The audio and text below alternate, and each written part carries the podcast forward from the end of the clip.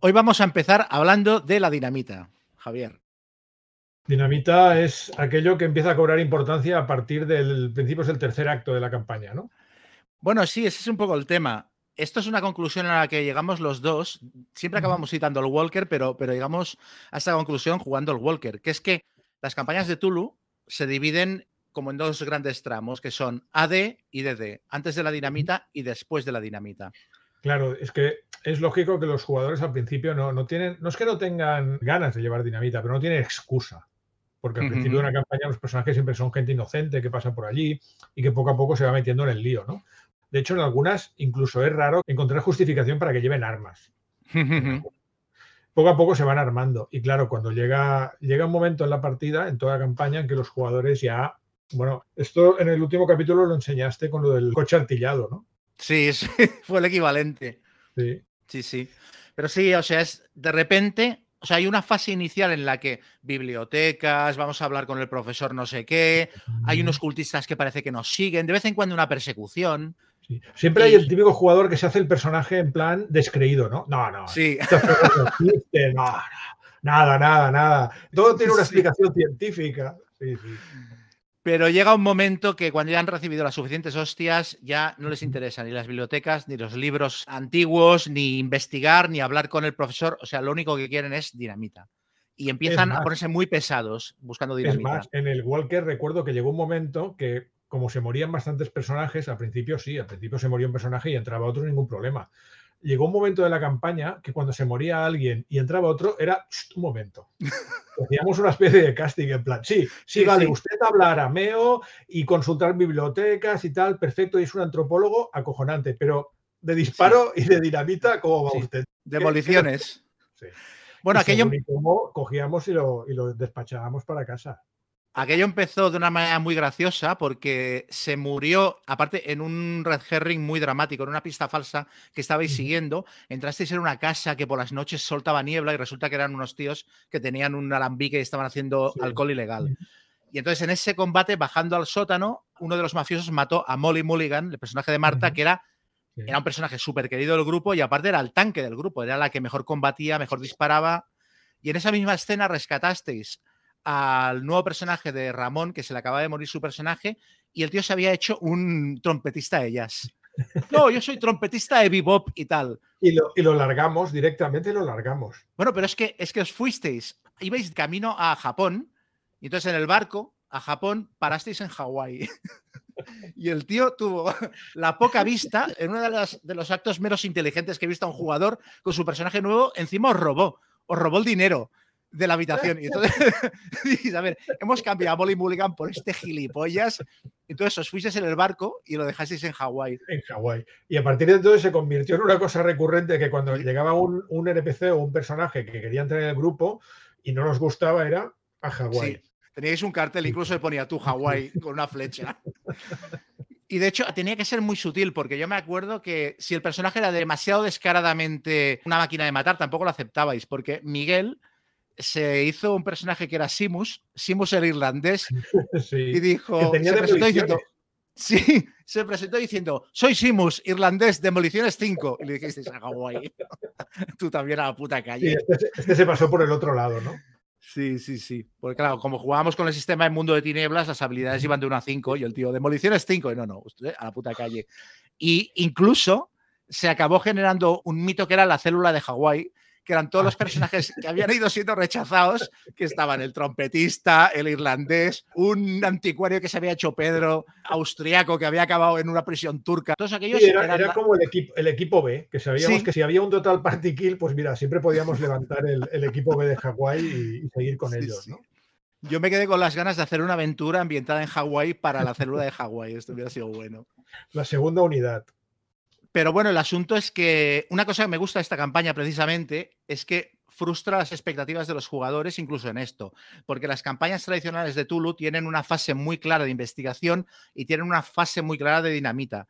Y esta campaña me da la sensación de que hay como una especie de limbo en el cual los personajes no tienen claro, no están seguros de si están en la fase de la dinamita o no. Y esto empieza muy pronto. En Borneo ya dicen, hostia, hostia, pero ¿qué está pasando aquí? Nos atacan unos nightgowns, esto, aquí hay muchas carreras y muchos tiros y yo creo que en Calcuta es cuando ya rompen por completo la membrana y dicen dinamita y a tomar. Calcuta sí, lo que pasa es que luego para el epílogo final, que vamos a ver ahora, vale, es muy guay que vayas con tu dinamita y tal, pero es que te vas a meter en un fregado tan, tan gordo que es como si te dieran una pistola justo el día que va a caer a tu lado la bomba atómica, ¿no? sí.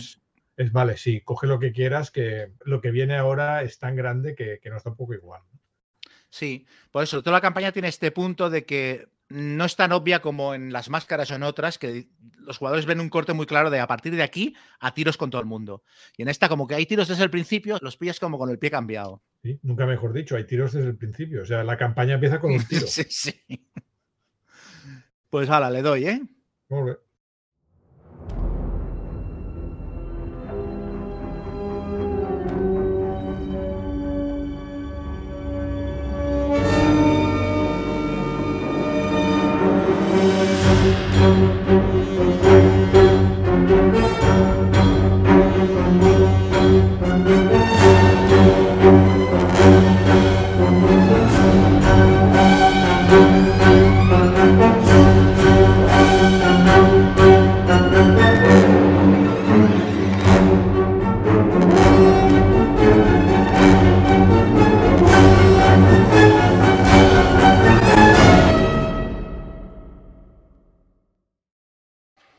Pues qué. Otro capítulo, el último ya. ¿Último capítulo? Último capítulo. ¿Sí? Bueno, sí, no. Sí, no. Exacto. Luego lo contamos. Luego lo contamos. Sí, no lo contamos ahora para que la gente sepa lo que tenerse, ¿no? Venga, va, pues sí, lo decimos ahora. A ver, este es el último capítulo de narración de la serpiente de dos cabezas, porque hoy acabamos la campaña, pero como suponemos que habrá gente que se quedará con dudas o tendrá ganas de más o querrá conocer incluso a algunos de los jugadores que participaron, vamos a hacer un octavo capítulo que será un directo de YouTube o de Twitch, donde ya veremos cómo lo hacemos, en el que responderemos en directo a las dudas de la gente, las preguntas que queden por hacer y algunos jugadores se conectarán para insultarnos en vivo y dar sus impresiones de cómo fue aquello. Maravilloso.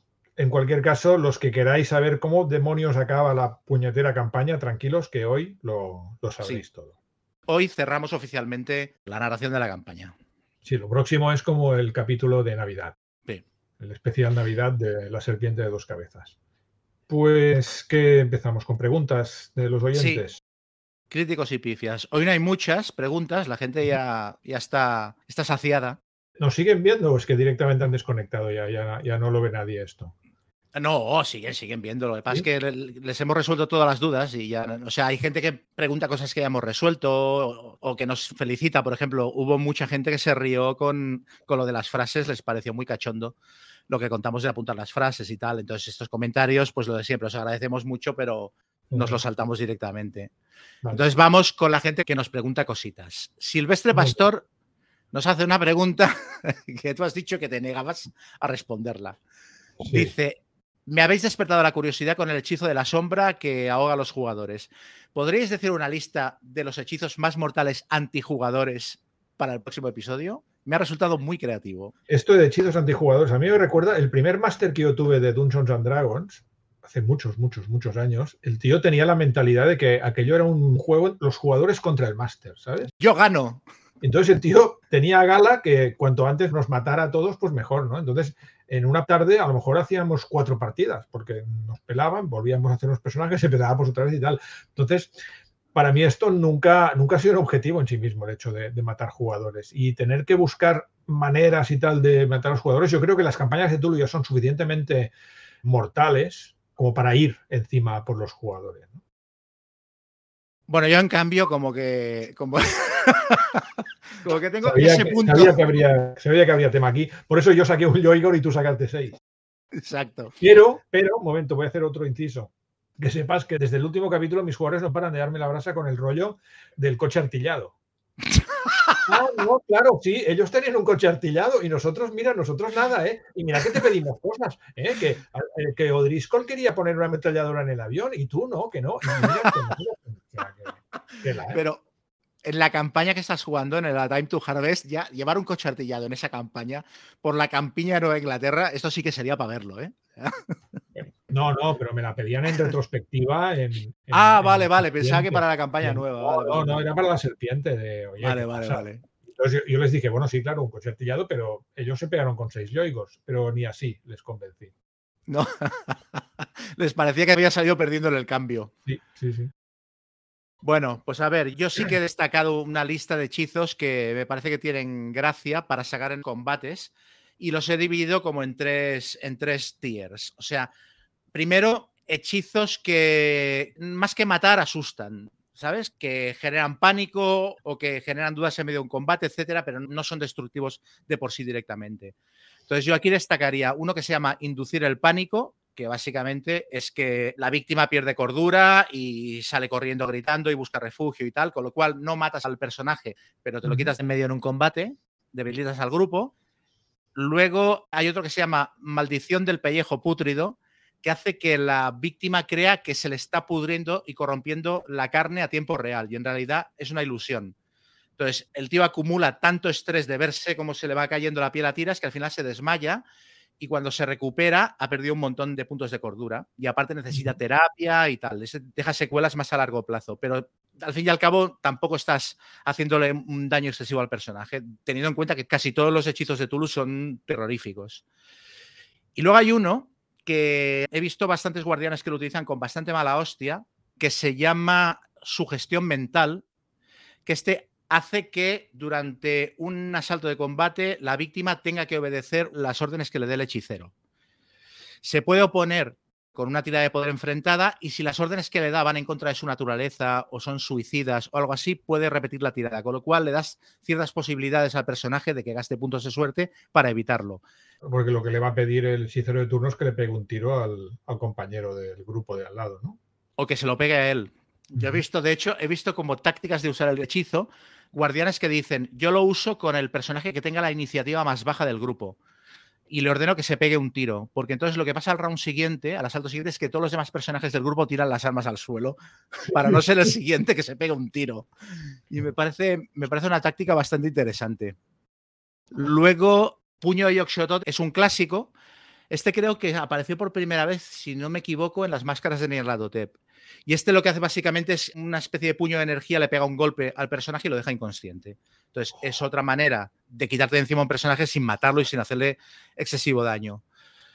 Y luego ya los que hacen daño directamente, lo que serían hechizos de combate, he elegido cuatro, que son signo rojo de Shoot Mel, que este lo que hace es que los órganos y los vasos sanguíneos se convulsionan y el personaje empieza a sangrar, etcétera. Yo creo que es importante la parte visual. O sea, lo que decía el, programa anterior sobre no hacer que los hechizos sean como Dungeons and Dragons, pues creo que el hecho de que sean especialmente macabros o desagradables o gore ayuda a, a dar esa sensación.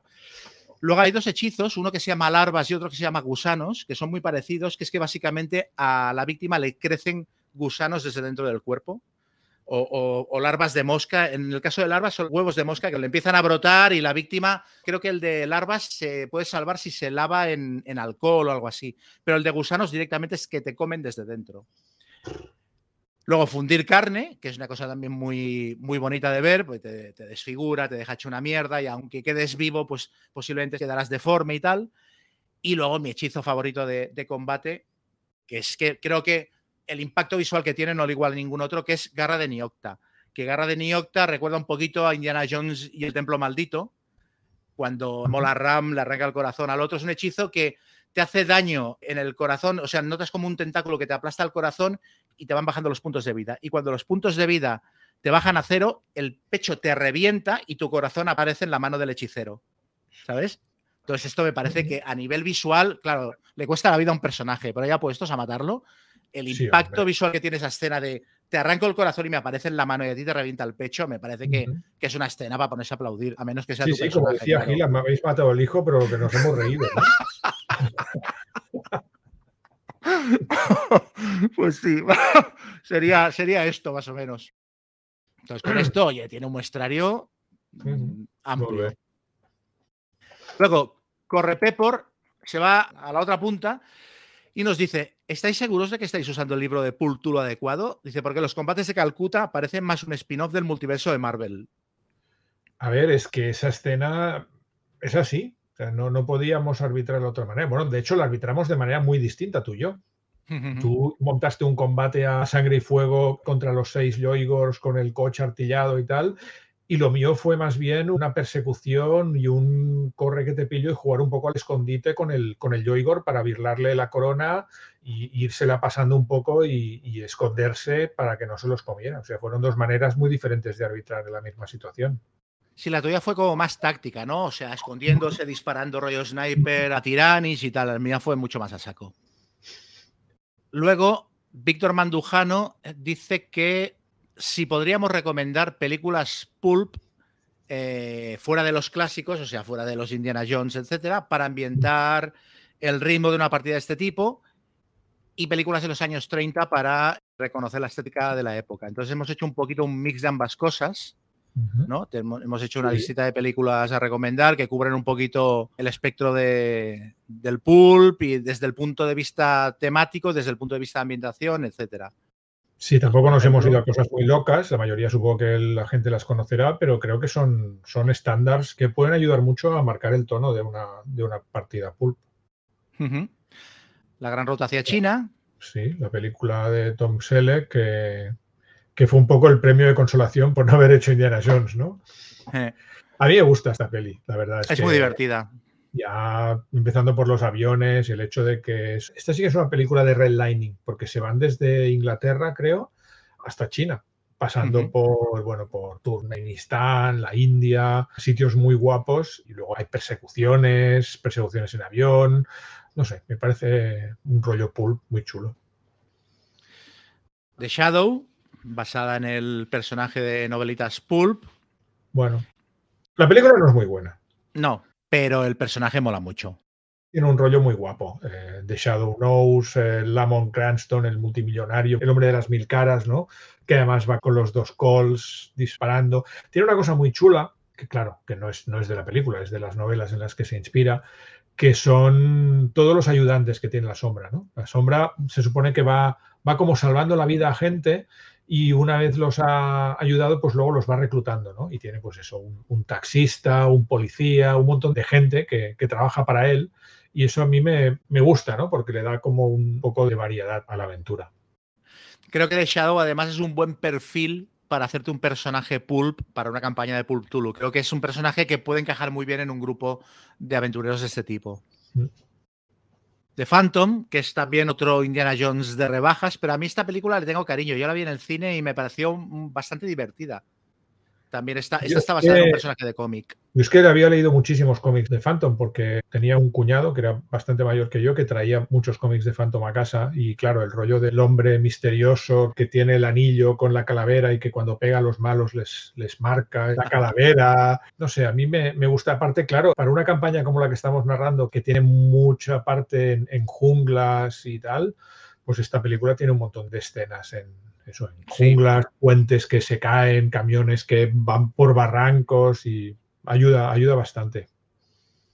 Rocketeer, esto sí que es un clasicazo del género, una piedra de toque del género, ¿no? Rocketeer. Rocketeer, me encanta, me encanta. Y tiene una cosa muy guapa, que es que hay unos mafiosos, hay nazis, hay mafiosos, y además hay unos mafiosos que recordaba que hay un momento hacia el final, bueno, es que tampoco quiero hacer spoilers, pero hay un momento en que los mafiosos se miran un poco en plan, bueno, a ver, somos mafiosos, pero, pero es que estos tíos de delante son nazis, o sea, no, no somos americanos. Somos americanos, ¿no? Y a mí esto me, me, moló y lo, usé un poco con los mafiosos de mi partida. Muy chula. Rocketeer es un icono. Es un icono del, del, pulp moderno, por así decirlo. Es un icono superior a la calidad de la película, posiblemente. O sea, el personaje mola mucho.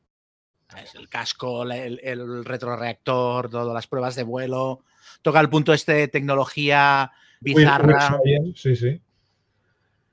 Sky Captain y el mundo del mañana. Esta es una película bastante maldita, esta película tiene la particularidad de que el director era un chaval muy joven, de veintipocos años, que la hizo toda en su casa con un ordenador portátil. Y de hecho hizo un cortometraje de prueba, lo llevó al estudio, fliparon tanto que le dieron dinero para hacer la película, que salió muy barata, porque claro, la hizo toda digitalmente en su casa y los actores actuaban sobre pantalla azul y tal. Angelina Jolie, Gwyneth Paltrow y. Sí, y Jude Law. Se lo gastaron todo en el, en el casting. Pero la película fue un fracaso absoluto de taquilla. Mm, se ha vuelto una película de culto. La crítica valoró mucho la parte técnica, no tanto el guion. Pero bueno, a ver, es una película muy ocurrente visualmente, que remite al pulp más pasado de vueltas, que no es para nada redonda y que tiene un guion quizás un poquito tontín, pero que merece la pena verla porque no hay muchas películas que toquen el pulp casi rayando en la ciencia ficción. bueno, tiene todo el rollo de los aviones estos eh, rarísimos, que además todos los personajes son, son pilotos y se pegan y tal, que a mí me recuerda un poco al universo de Porco Rosso. Universo de Porco Rosso, en el cual también hay un montón de aviones rarísimos y toda la acción, de hecho, pasa en, el aire prácticamente. Y es un mundo un poco, bueno, a mí me, lo recuerda.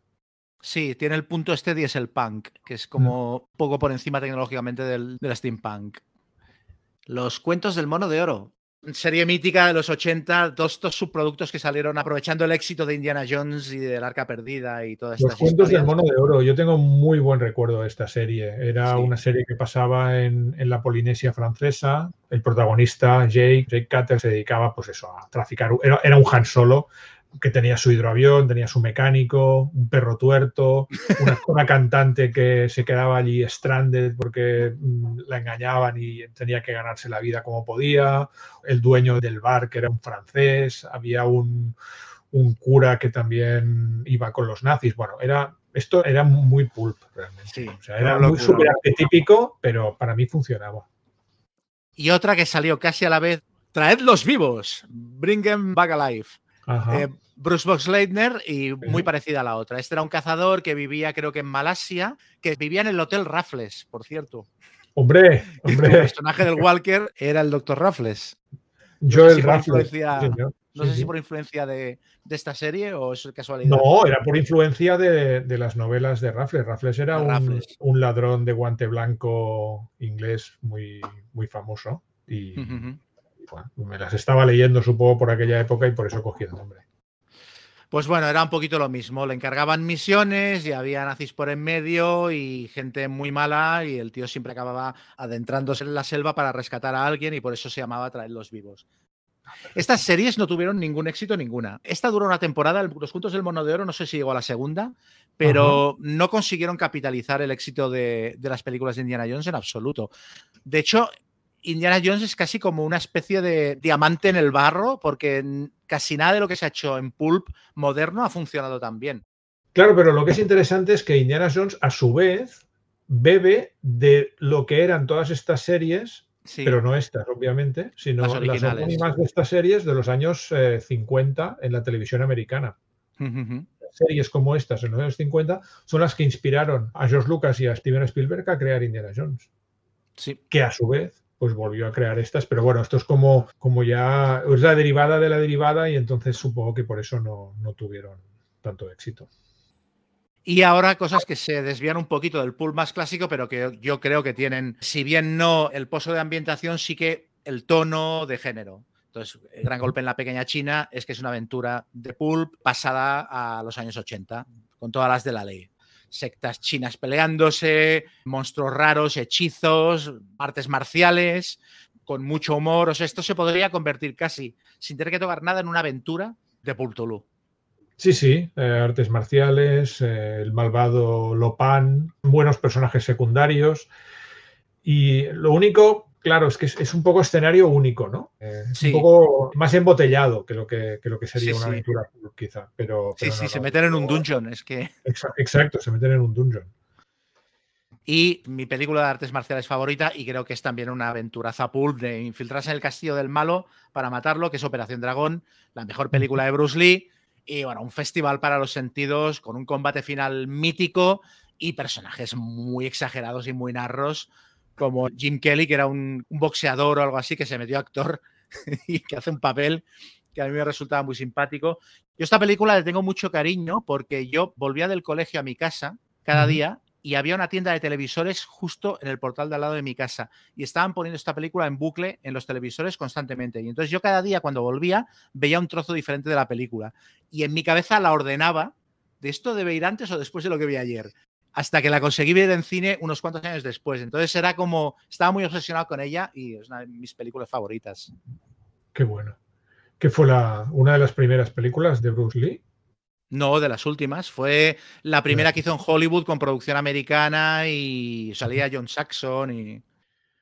Bueno, y luego está esta, peli rara, que creo que yo soy probablemente el, tío más fan del mundo de esta peli. Además, la he visto un montón de veces, pero cuando se la, siempre se la cuento a la gente y todo el mundo me mira en plan, ¿tú de qué vas? Esta película no la conozco para nada, ¿no? Una película se llama Nathan Hayes. En español la tradujeron como Los Piratas de las Islas Salvajes, creo. Una película protagonizada por Tommy Lee Jones no está ambientada en los años 30 para nada, está ambientada a finales del siglo XIX, en los mares del sur, 1890 o algo así pero es pulp.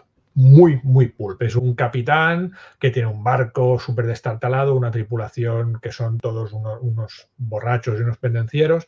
Pero el tío, bueno, se va metiendo en aventuras súper chulas. Luego al final no aparecen nazis, pero casi, porque aparece una fragata que viene de parte del emperador de Prusia y que intenta hacerse con el control de los mares y llegar a, a acuerdos con una tribu de caníbales que vive en una isla para que le dejen allí montar una base. Bueno, hay mil historias. O sea, no, los personajes no, paran de correr y de que les pasen cosas desde el minuto uno de la película hasta, hasta el final. Yo la recomiendo mucho. No la conocía, o sea, ya está, me la pongo en la lista. Y bueno, yo quiero recomendar también eh, Billy Wilder, que siempre es tiro seguro. Cinco tumbas al Cairo, una película ambientada en la Segunda Guerra Mundial, eh, de aventuras, con equívocos, toda ambientada en, una especie de hotel en medio del desierto, al que llega un tío que ha sobrevivido a un tiroteo con un tanque, que se han muerto todos los compañeros y tal. Y entonces se hace pasar por un oficial alemán. La recuerdo muy mal porque la vi hace muchos años, pero recuerdo que era divertidísima y que era una película que siendo tan antigua, es una película de los años 50 en blanco y negro, recogía muy bien el espíritu pulp de los equívocos, de disfrazarse, infiltrarse, robar esto, no sé qué y bueno, nazis por en medio, pues muy bien. No, no, no, no se hable más. Y esta otra, El abominable hombre de las nieves.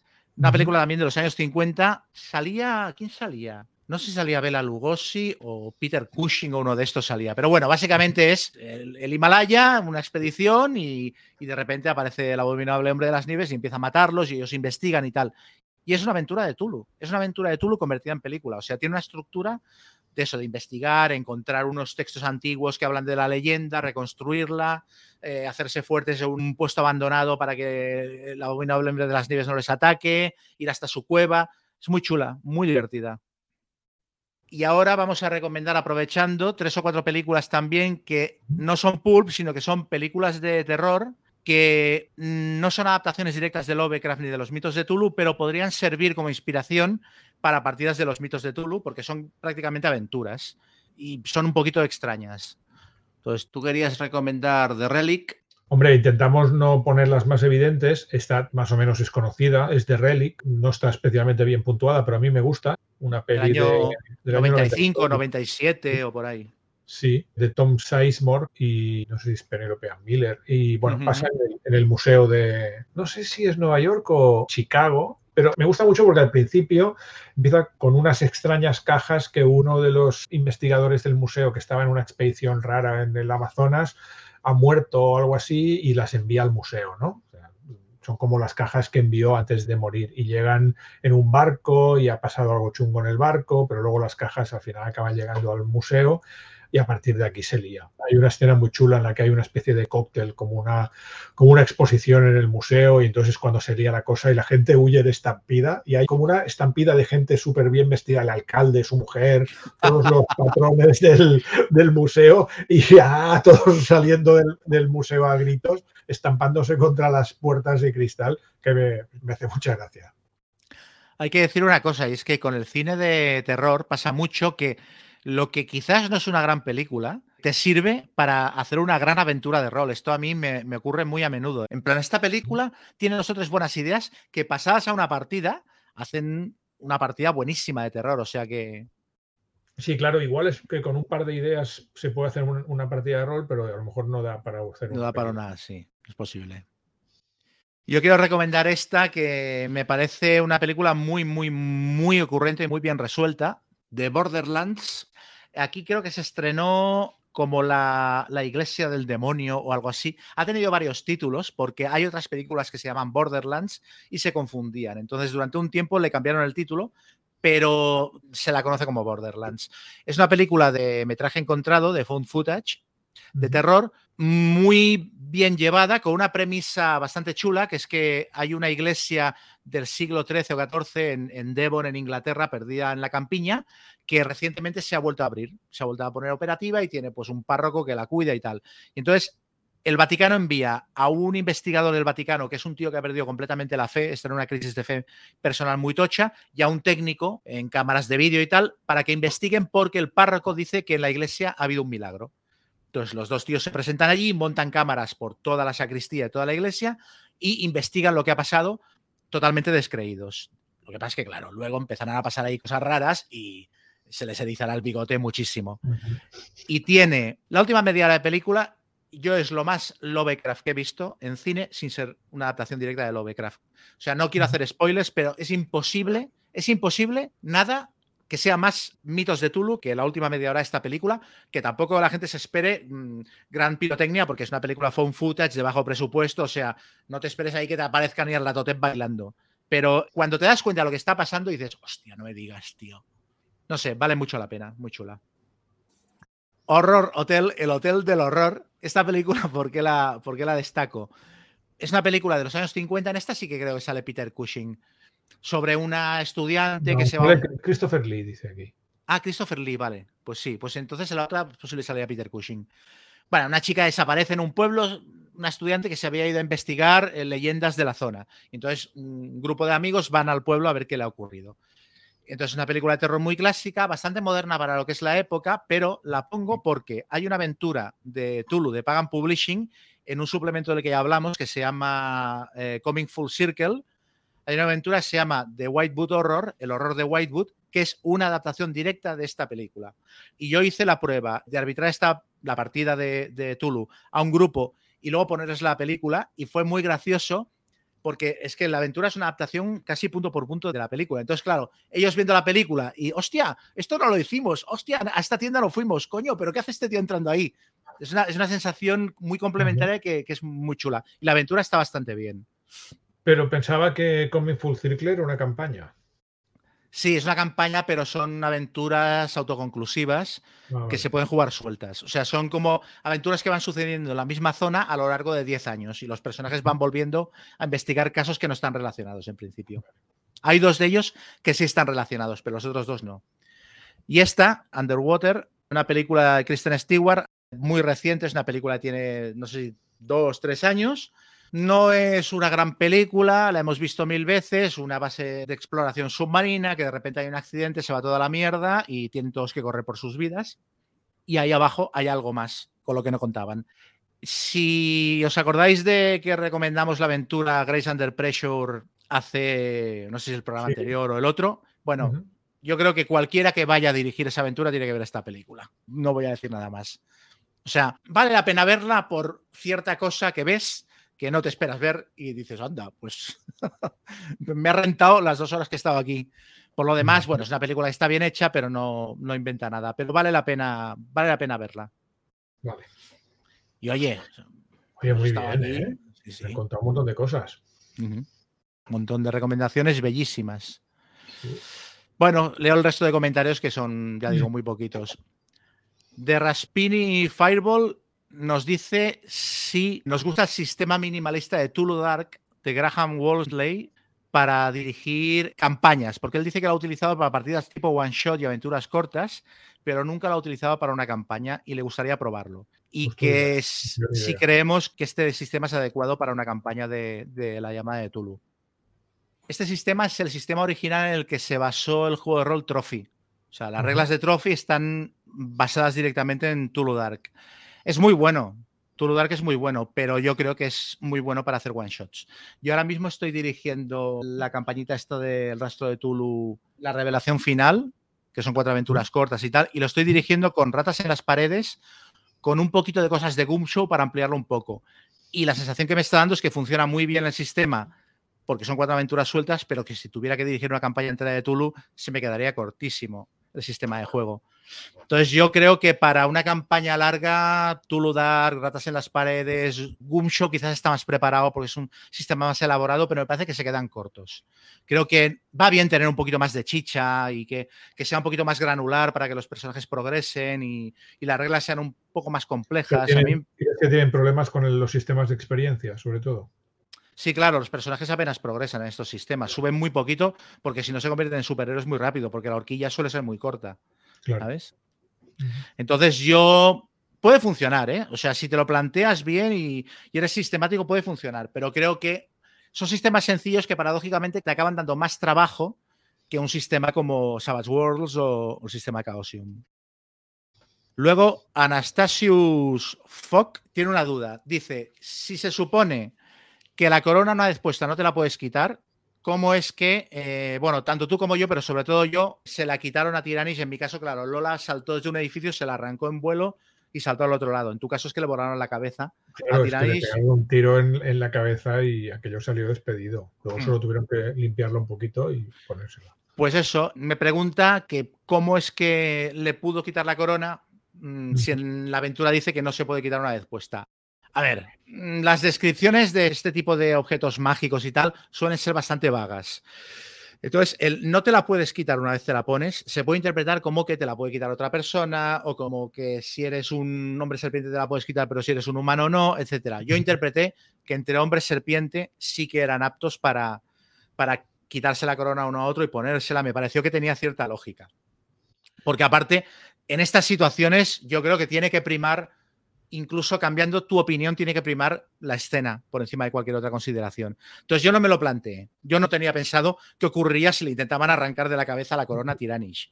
Pero claro, la acción del personaje de Lola me pareció tan chula y sacó tan buenas tiradas que dije, ahora, si le digo que tira y no se la arranca y salta al otro lado. Claro, es muy anticlimático. Claro. Entonces dije, bueno, que se la quite y luego ya veremos por qué se la ha podido quitar. Y la justificación es tan sencilla como eso. O sea, entre hombre serpiente, pues es automático, y si no es un hombre serpiente es cuando la corona busca un dueño y se queda allí fijado, un poco como el anillo único cuando solo se va con gente que le puede acercar a Sauron. Pues se podría interpretar de esta manera. Pero vamos, que no le busque una explicación lógica demasiado, demasiado dura, porque ya te digo, en, este, en esta aventura, de hecho, hay muchas cosas de cierta importancia que te las explican como muy de pasada de hecho, en este último capítulo veremos algunas que es en plan, bueno, esto pasa porque sí, y tú te lo tienes que, tienes que rellenar los huecos. Seb Konchansky nos pregunta si tenemos planeado integrar o ya lo estamos haciendo o contemplando hacerlo como herramienta de apoyo al guardián el uso de inteligencias artificiales, mi Journey, ChatGPT, etcétera, y cómo creemos que nos podrían haber ayudado en esta campaña de haberlas tenido a nuestra disposición. Bueno, mm, me parece una pregunta muy interesante y creo que se puede usar. Yo todavía no tengo un plan, pero, o sea, me veo en el futuro haciendo cosas así, pidiéndole a ChatGPT que me solucione NPCs o que me dé ideas para, cosas así. Ah, bueno, no, espera, espera. Y de hecho, esto era yo, pero nosotros en la campaña que estamos jugando ahora estamos usando mucho Mid Journeys ya tenemos un programa de estos de Canvas en el cual vamos lanzando allí todos los personajes, todos los NPCs y todos los mapas. Entonces todos los jugadores pueden consultar con cualquier móvil o, tableta, pueden consultar todo. Y claro, para una campaña como la de A Time to Harvest, que hay un mogollón de NPCs, va súper bien. Aparte, Ángel, uno de los jugadores, se curra los NPCs. Es decir, yo le doy la descripción, le digo, vale, pues este tío es así, es feo, tiene tal edad. Eh, muchas veces viene acompañado de un pequeño croquis de la propia aventura, pero a veces no. Entonces, de algún modo lo que hace él es unificarlos y, nos saca unas fotos realmente espectaculares y tenemos ahí una panoplia de, gente que, que, le da mucha riqueza a la campaña realmente. Y aparte tiene una cosa muy buena, que es que si tú sacas una foto de un personaje y otro lo describes, empieza a funcionar el metajuego de los jugadores diciendo, vale, si este tiene foto es porque este es importante. Si este solo lo has escrito es que no, no será tan importante. O incluso si tiene un dibujo pero lo ha hecho otro dibujante, ya significa que lo has sacado de un suplemento random que no tiene nada que ver con la campaña, sino que lo has metido tú allí, ¿no? Y con Mid Journeys, pues lo, lo unificamos todo, entonces ahí ya todos tienen la misma pinta. Hmm. Sí, yo en el caso de esta campaña utilicé dibujos de los personajes y de los penejotas de las aventuras de Pultulu y del manual básico que se parecieran lo más posible al estilo de, de, los personajes de la campaña. Y a veces los mezclaba, les daba un aspecto físico distinto, o sea, no utilizaba el retrato de la campaña, sino que utilizaba otro para evitar esto, porque es verdad que los jugadores enseguida sospechan. Yo no tuve que usar mm, ningún tipo de inteligencia artificial para esta campaña porque creo que encontré toda la información que buscaba en internet y en otros suplementos y tal, pero no me importaría utilizarlo en el futuro para, para representar escenas, paisajes, penejotas, mapas, incluso para que me escriba cartas y documentos de penejotas, etcétera, y que no se note que es mi estilo todo el rato. Lo digo porque yo he sido como muy vocal en el rollo de defender que los dibujantes tienen que cobrar y que el uso de ellas en ilustraciones es un problema y tal. Pero claro, si lo usas para uso doméstico en tu casa, sin lucrarte, para hacer tu partida de rol, no es lo mismo que, son cosas diferentes. Yo también tengo una posición bastante clara al respecto, pero en este caso no tengo ningún problema en usar mis journeys para mis partidas de, de Tulu, vamos. Sí, de hecho ya está experimentando para cuando vuelva a dirigir Delta Green, hacer retratos de monstruos y tal, porque Delta Green es muy par con ilustraciones. Y buscar un estilo así moderno y que de entera, me parece que funciona bastante bien. Y esto me ha hecho gracia, dice que, dice que me iba a decir a mí que 30 años después de comprarme, casi por casualidad, Fan Hunter, y descojonarme leyéndolo, iba a estar aquí descojonándome de nuevo con vosotros de una forma diferente. Y ya está, ya están los comentarios, ya están.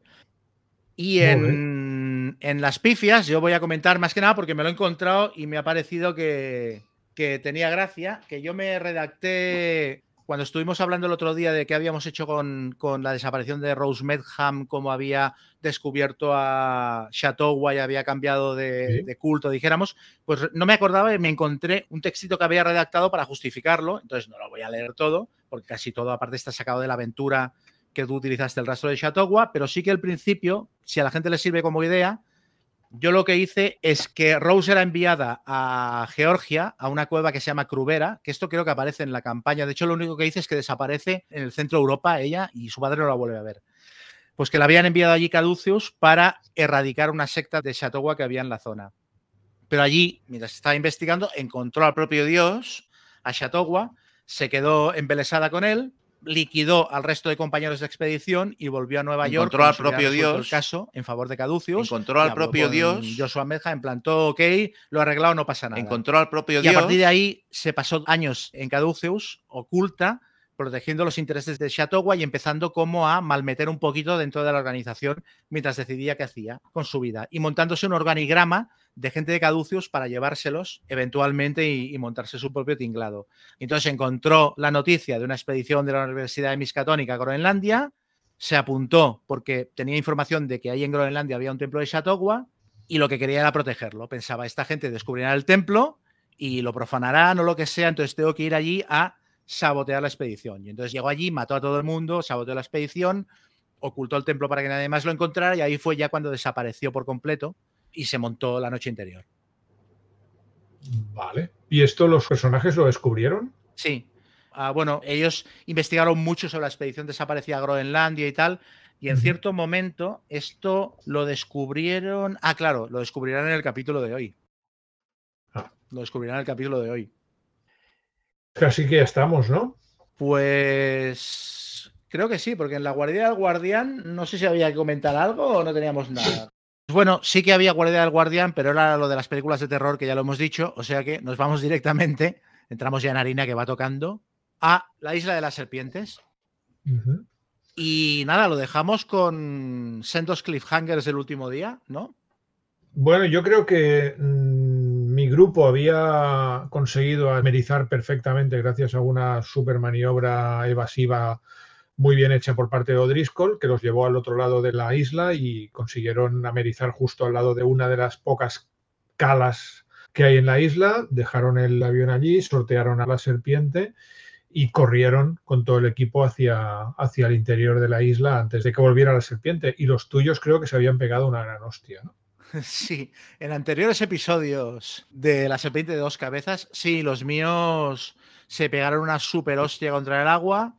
Y bueno, lo dejamos ahí. La siguiente sesión empezó con la escena de salvamento. Eso, en medio del mar, de noche, tormenta, con el Hostia, Lo dejaste allí. sí, sí, sí, sí, con el hidroavión hundiéndose en el agua y un par de ellos inconscientes, etcétera. Entonces, bueno, más o menos consiguieron salir, pero fueron 15 minutos de partida súper tensos, con los jugadores muy, muy serios, nadie hacía bromas allí y se salvaron por el cantón duro. O sea, se salvaron porque Taylor y Lola colaboraron bastante en salvar a los que no podían llegar por sí mismos a la orilla. El personaje de Emilia, por ejemplo, salió del avión con muy pocos puntos de vida, empezó a nadar, falló tiradas, empezó a ahogarse y no llegaba a la orilla, no llegaba a la orilla. Y entonces el personaje de Taylor la cogió cuando estaba cayendo al fondo y ahogándose, la sacó a la superficie y la llevó hasta las rocas. Y entonces el personaje de Lawrence, que había conseguido llegar por su cuenta nadando hasta la orilla, subió las rocas y la sacó del agua, le sacó el agua que había tragado, la consiguió reanimar y la dejó a uno o dos puntos de vida. Entonces con esto consiguieron sacar del agua a Emilia y a, Lawrence. El personaje de Lola se quedó bajo el agua inspeccionando por si venía la serpiente porque tenía la idea de que la serpiente, al ser una criatura serpéntida, igual operaba con ella de otra manera, igual que les había pasado en Suiza y no atacaba y tal. De momento la serpiente estaba entretenida destrozando el hidroavión. Y yo también les metí más presión diciendo, bueno, os dais cuenta que la serpiente va a estar un par de asaltos con el hidroavión y luego va a ir a por vosotros. O sea que corred. Lo que pasa es que, claro, yo fui muy cabrón allí porque les dije, tenéis que hacer tirada para salir del avión, luego para nadar. Cada vez que fallaban una tirada de nadar, les hacía hacer otra para ahogarse. Si pasaba la de ahogarse, flotaban pero no avanzaban. Si la fallaban, empezaban a tragar agua y se ahogaban. Será un drama porque aparte les costaba mucho encadenar dos tiradas buenas seguidas, ¿no? Entonces Lola se quedó por allí flotando y mientras tanto eh, Cera Cormac fue salir del avión, irse al fondo, pero como una piedra. Y aparte, irse al fondo cargado con el, con el Haftorang. ¿La corona quién la llevaba? Lola. La llevaba puesta Lola. Entonces, Lola se sumergió, cogió a Cera Cormac, lo sacó hacia la superficie, pero no podía tirar del Haftorang y de Cera Cormac. El Haftorang se soltó, se empezó a ir al fondo y ella subió y llevó a Cera Cormac hasta la orilla. Y entonces, en una acción súper heroica, cuando ya estaban todos fuera del agua, menos Taylor, Taylor se la jugó porque dijo, no nos podemos ir de aquí sin el Haftorang, como mínimo sin intentarlo. Y entonces empezó a bucear, intentando dar alcance al Haftorang antes de que se perdiera en las profundidades y aparte de que dejaran de verlo porque no había apenas visibilidad.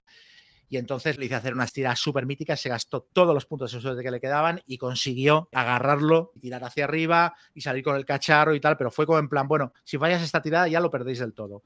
Entonces, bueno, fue un momento muy tenso en el que se salvaron todos de milagro, pero salieron del agua sin puntos de suerte, sin ningún tipo de equipo, completamente mojados y sin puntos de vida prácticamente. O sea, creo que eso. Eh, Emilia estaba a dos o tres puntos de vida.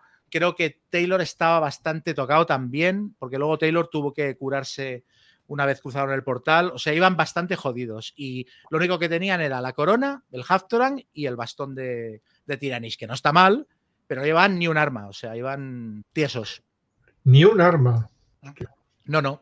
Aparte, parte del grupo, esto ya lo comenté en el último programa, todavía tenían la idea de que la campaña se acababa en la isla de la serpiente. No tenían claro que hubiera que saltar un portal. Entonces decían, no, no, es que cómo nos vamos a enfrentar a los malos en la escena final con una mano delante y otra detrás. Entonces, al final dijeron, ya veremos cómo cruzamos ese puente cuando lleguemos a él. De momento nos internamos por la selva y, y a ver qué dan, a ver qué vemos. Los míos, de hecho, venían aquí a cerrar el portal. Tenían la idea de cerrarlo. Claro, claro. Yo, yo sudando, ¿eh? pues pensaba, bueno, a ver, ¿qué va a pasar aquí? ¿no? Estos tíos son capaces de cerrar el portal y pirarse. Sí. Bueno, la campaña lo contempla. La campaña tiene una cajita de texto. Lo que pasa es que yo esto lo he descubierto a posteriori mirándomela esta tarde. En su momento Pues yo no lo recordaba. Tampoco. Tiene una cajita de texto que dice qué ocurre si se cierra el portal, o sea, si los jugadores, si los personajes de alguna manera consiguen evitar que nadie cruce el portal. O sea, lo hacen impracticable como sea, con explosivos o yo que sea, con magia o tal. Y entonces hay una solución que es muy parda. Una es que la campaña se acabe aquí, antes de que crucen a Mu, pero es muy anticlimático. Y la otra es que o Rose Medham o Joshua Medham envíen un Biaki adentro de Mu, cruzando el portal, a eh, operar eh, la maquinaria y ponerla en marcha. Y entonces que los personajes tengan que entrar persiguiendo al Biaki para que tengan la excusa y lleguen hasta Mu. Pero esto es- me pareció. Lo estaba leyendo hoy y pensaba, esto es malísimo. O sea, menos mal que no tuve que recurrir a ello porque es una solución muy chunga. Vi aquí con nosotros, no. Sí, no. Es otro de esos momentos en los que la campaña intenta darte agencia por si pasan cosas fuera de, de lo que sería la trama Railroaded, pero no, son, no suelen ser buenas ideas. Que esto ya ocurre en varios puntos de la campaña, en plan, bueno, si tienes Sí, que hacer un como- invent, Como cuando te da entradas paralelas para los diferentes Sí. capítulos y tal. sí. se agradece, pero no son buenas ideas por lo general. Pues bueno, estamos ya en la isla de las serpientes y evidentemente, ¿qué hay en la isla de las serpientes? Pues serpientes, serpientes a mogollón. Además, en, en cada metro cuadrado hay serpientes, en, en los árboles hay serpientes, encima de las serpientes hay más serpientes. Hay serpientes en las serpientes ahí. Hay serpientes montadas encima de serpientes. Sí, sí.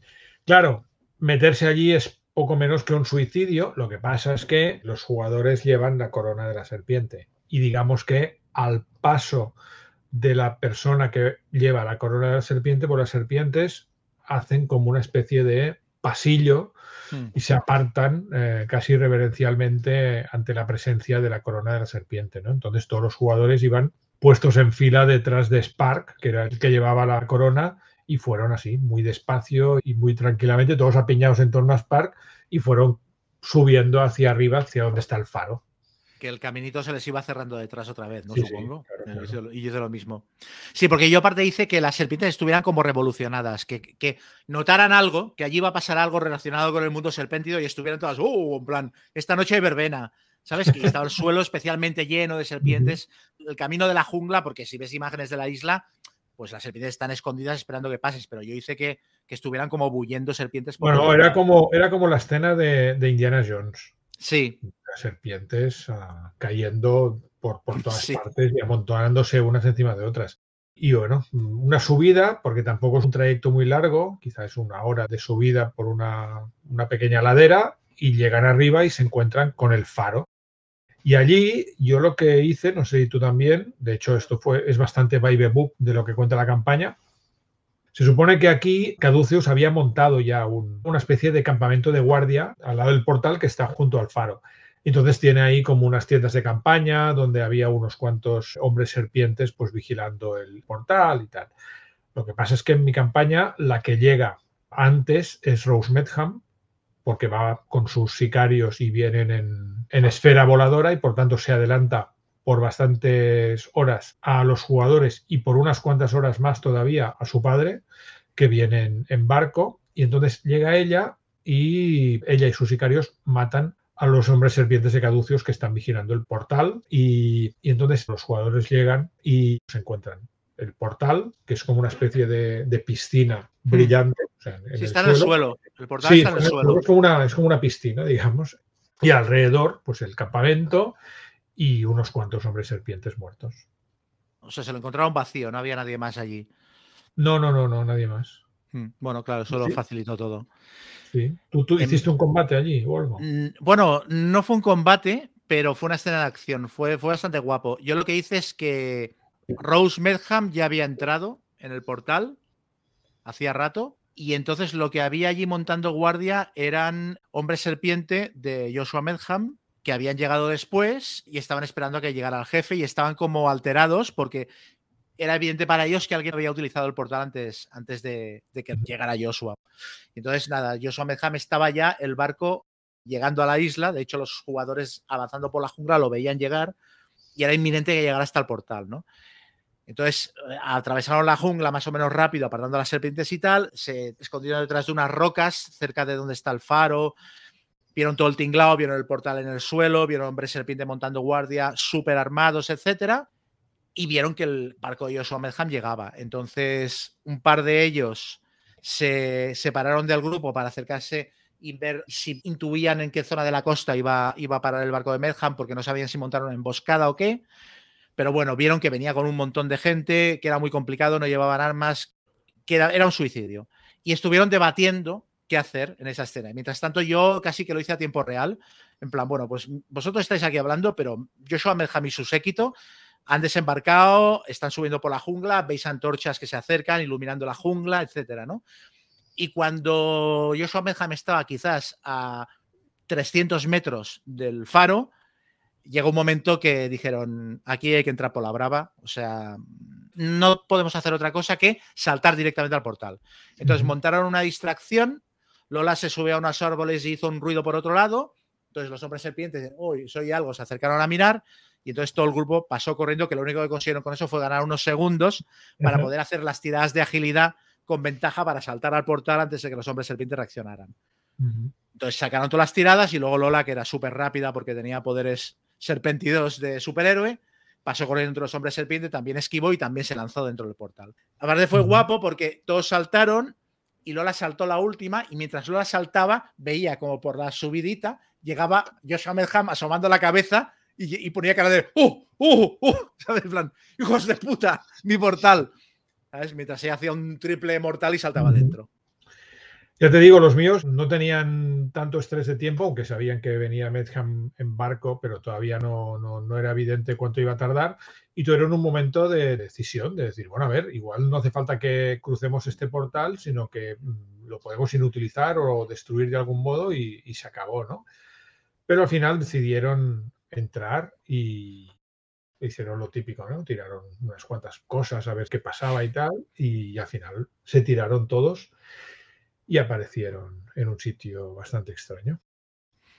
Yo hice, creo que esto ya lo conté, yo hice que al pasar por el portal se curasen de las heridas y les permití volver a hacer otra tirada para recuperar suerte. O sea, ya habían hecho una al principio de la sesión, nada más empezar, que les fue muy bien porque fue en medio de la escena de salgo del avión, que me estoy ahogando, pero habían gastado casi toda la suerte para salvarse de aquello. Entonces, al cruzar el portal, les volví a permitir hacer tiradas de suerte para recuperar puntos. Entonces, con eso y con que recuperaron todos los puntos de vida, llegaron al otro lado en, digo, bueno, por lo menos están en disposición de buscarse la vida para sacar la aventura adelante.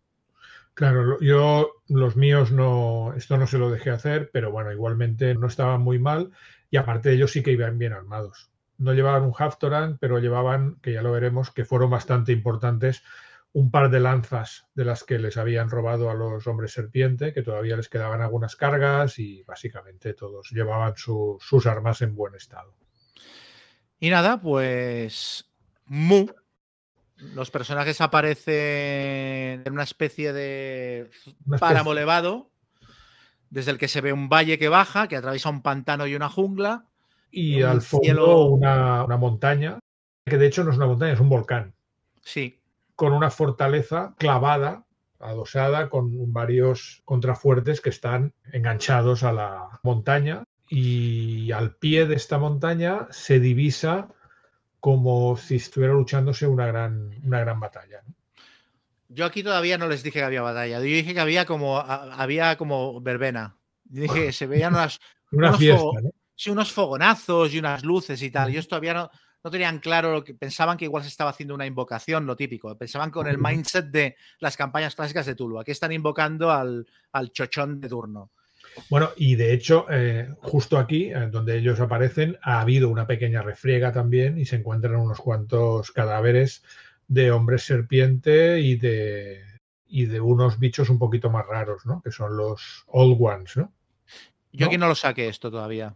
Pues yo sí, ellos, ellos encontraron que había habido combate justo donde ellos habían salido. a la entrada del portal. Lo que se ve en la ilustración que viene en el módulo, de hecho, son Joygors, son cadáveres de Joygors.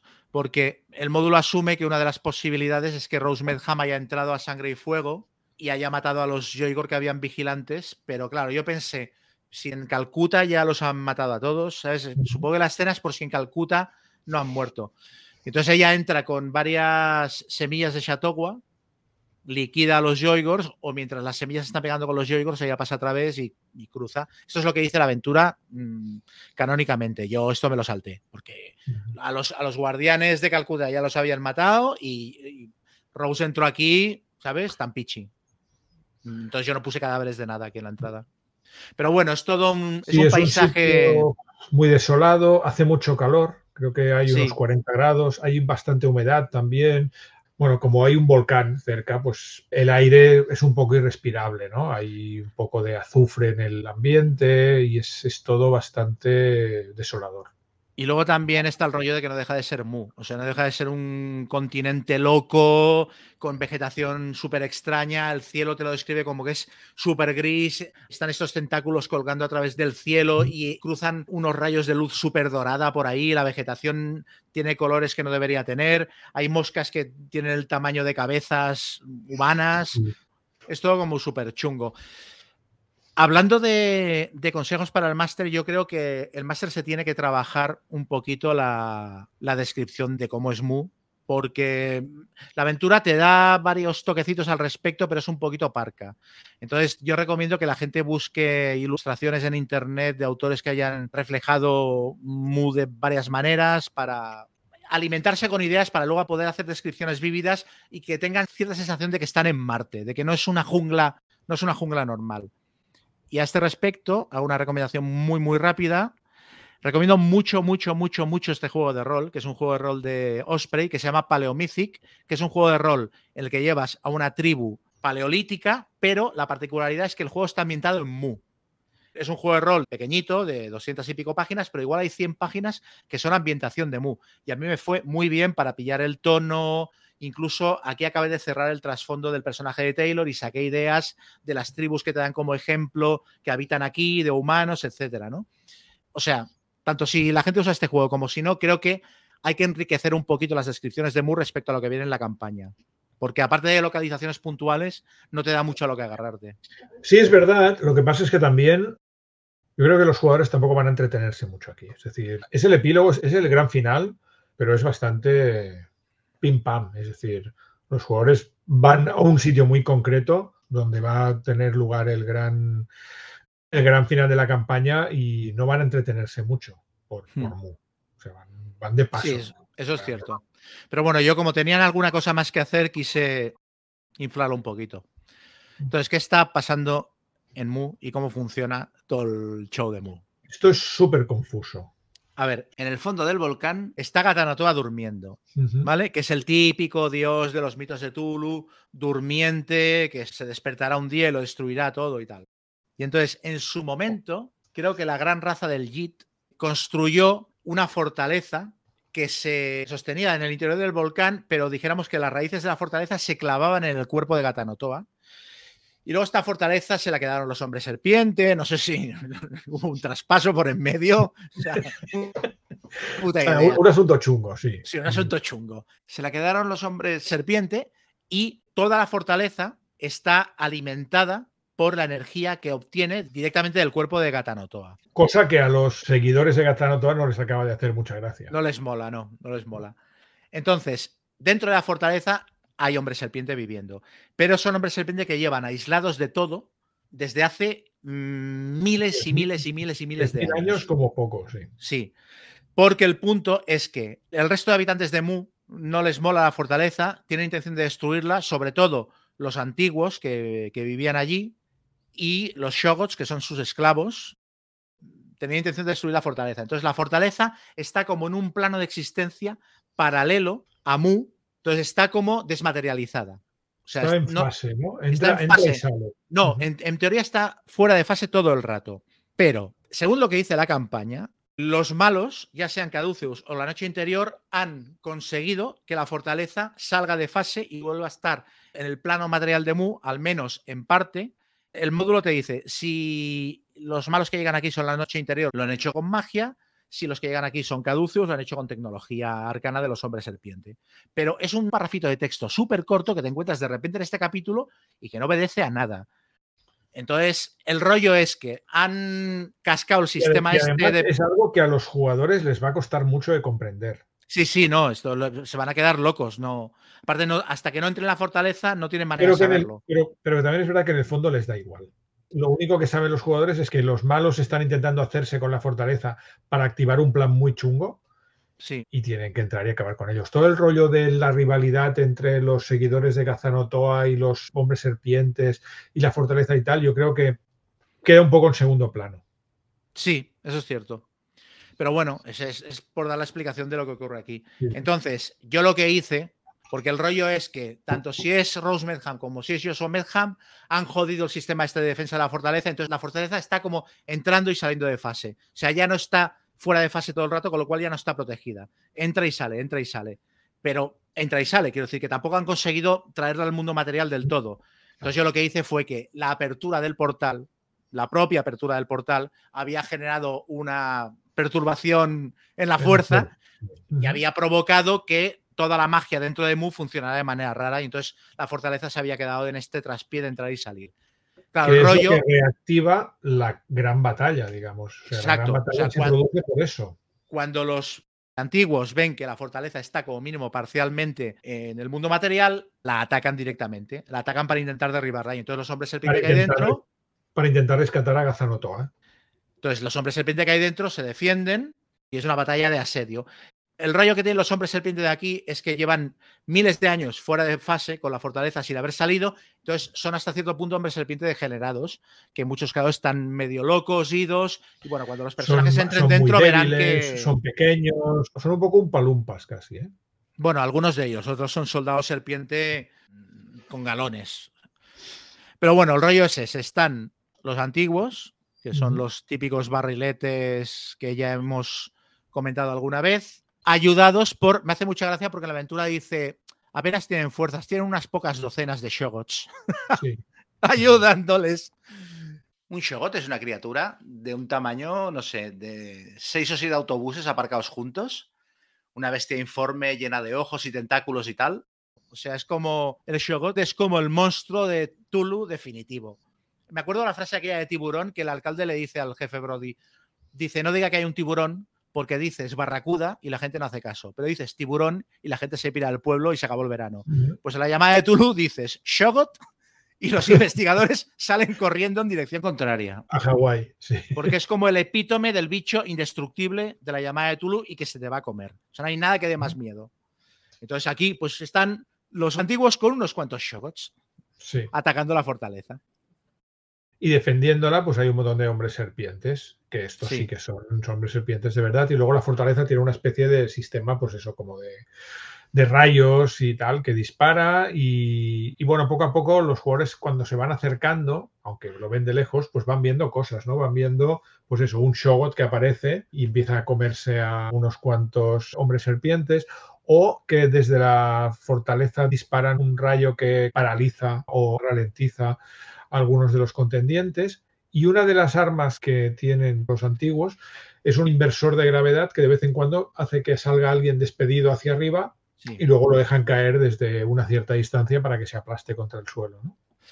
Es que básicamente esta parte de la aventura, que es el camino cruzando el pantano y la jungla de Mu hasta llegar a la fortaleza, ver que hay una batalla y decidir cómo entran, esto en la aventura es una serie de encuentros que te plantea y que tú los puedes utilizar o no según quieras. Entonces hay un encuentro que cuando cruzan el pantano, de repente en el lecho del pantano se abre un ojo gigante y parece que aquello es una especie de bicho.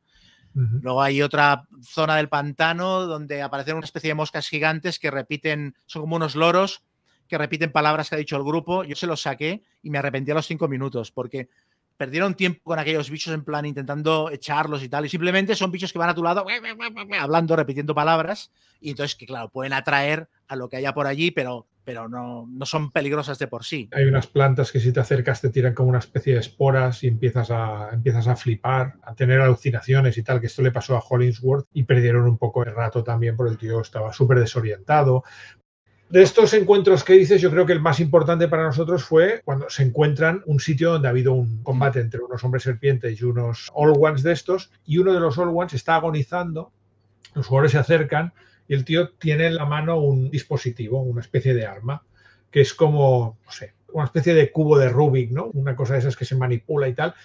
Y Henderson se hizo con él y tenía que tirar para ver si conseguía entender cómo funcionaba aquello y sacó el supercrítico y aquello fue muy importante, ya lo veremos, para, para, el desarrollo de la campaña, porque aquello de hecho fue el artilugio que les salvó el cuello y que les permitió resolver el encuentro final, que es un inversor de gravedad, del que comentaba hace un momento, que es una especie de cacharro que lo puedes usar para coger a alguien tirarlo hacia el techo y luego soltarlo en el suelo, o para que lo aplaste su propia gravedad y se espachurre, ¿no?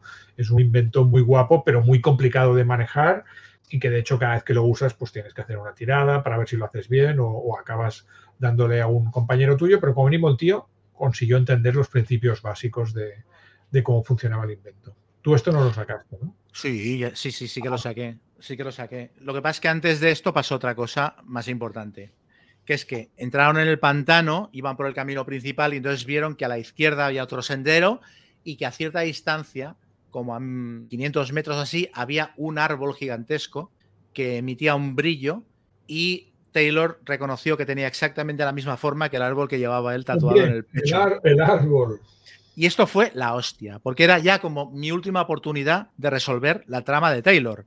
Y Cera Cormac no quería ir a ver el árbol. Decía, no, no, es que, o sea, vamos con mucha prisa. ¿Qué es esto de entrar aquí a, a ver esto? No, no, sigamos por el camino principal y tal. Y tuvieron una discusión de cojones, porque evidentemente Taylor decía, pues iros para el castillo, yo llevo dos años y medio o tres jugando la campaña, yo quiero ver qué coño es esto. O sea, yo no me voy de aquí sin ver mi trasfondo. Y ahí tuvieron una bronca gorda los jugadores, ¿eh? O sea, en plan, hay que ir, no hay que ir. Y al final, como que Taylor se puso tan burro, y es que era lógico, pues al final se decidieron a explorar aquello. Entonces, ¿y qué tal? Bien, lo que pasa es que lo resolví de manera muy rápida porque tampoco quería que se entretuvieran con aquello y ya tenía decidido lo que iba a pasar. Entonces, básicamente llegaron hasta allí, se quedaron contemplando el árbol, el tatuaje de Taylor empezó a brillar en el pecho, entonces al final tocó el árbol, se abrazó y en cuanto se abrazó, tuvo una regresión y vio todo su pasado. Y entonces él vio como, como si fuera una película de lo que le había pasado. Entonces, básicamente, por hacerlo muy rápido, él era descendiente de la última tribu de humanos que había vivido en Mu hacía siglos. Entonces, habían sido exterminados por los hombres serpiente y una madre embarazada y su hijo habían sido los únicos supervivientes que habían quedado. Entonces, en el siglo XVIII, finales del XVIII, un explorador, un explorador inglés, había encontrado un portal de acceso a Mu, había entrado y de hecho había dejado unas memorias en plan, he visitado una tierra muy extraña, con una vegetación muy rara, tal, había encontrado a la mujer y al niño, se los había llevado de vuelta. Entonces la mujer había acabado muriendo, pero el niño lo había adoptado, lo había criado como propio.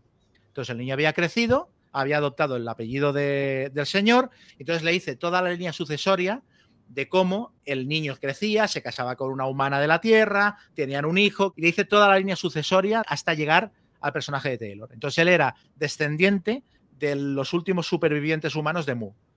Y esto le encantó, claro. Bueno, él, flipó, flipó en colores. Y yo me quedé tan descansado.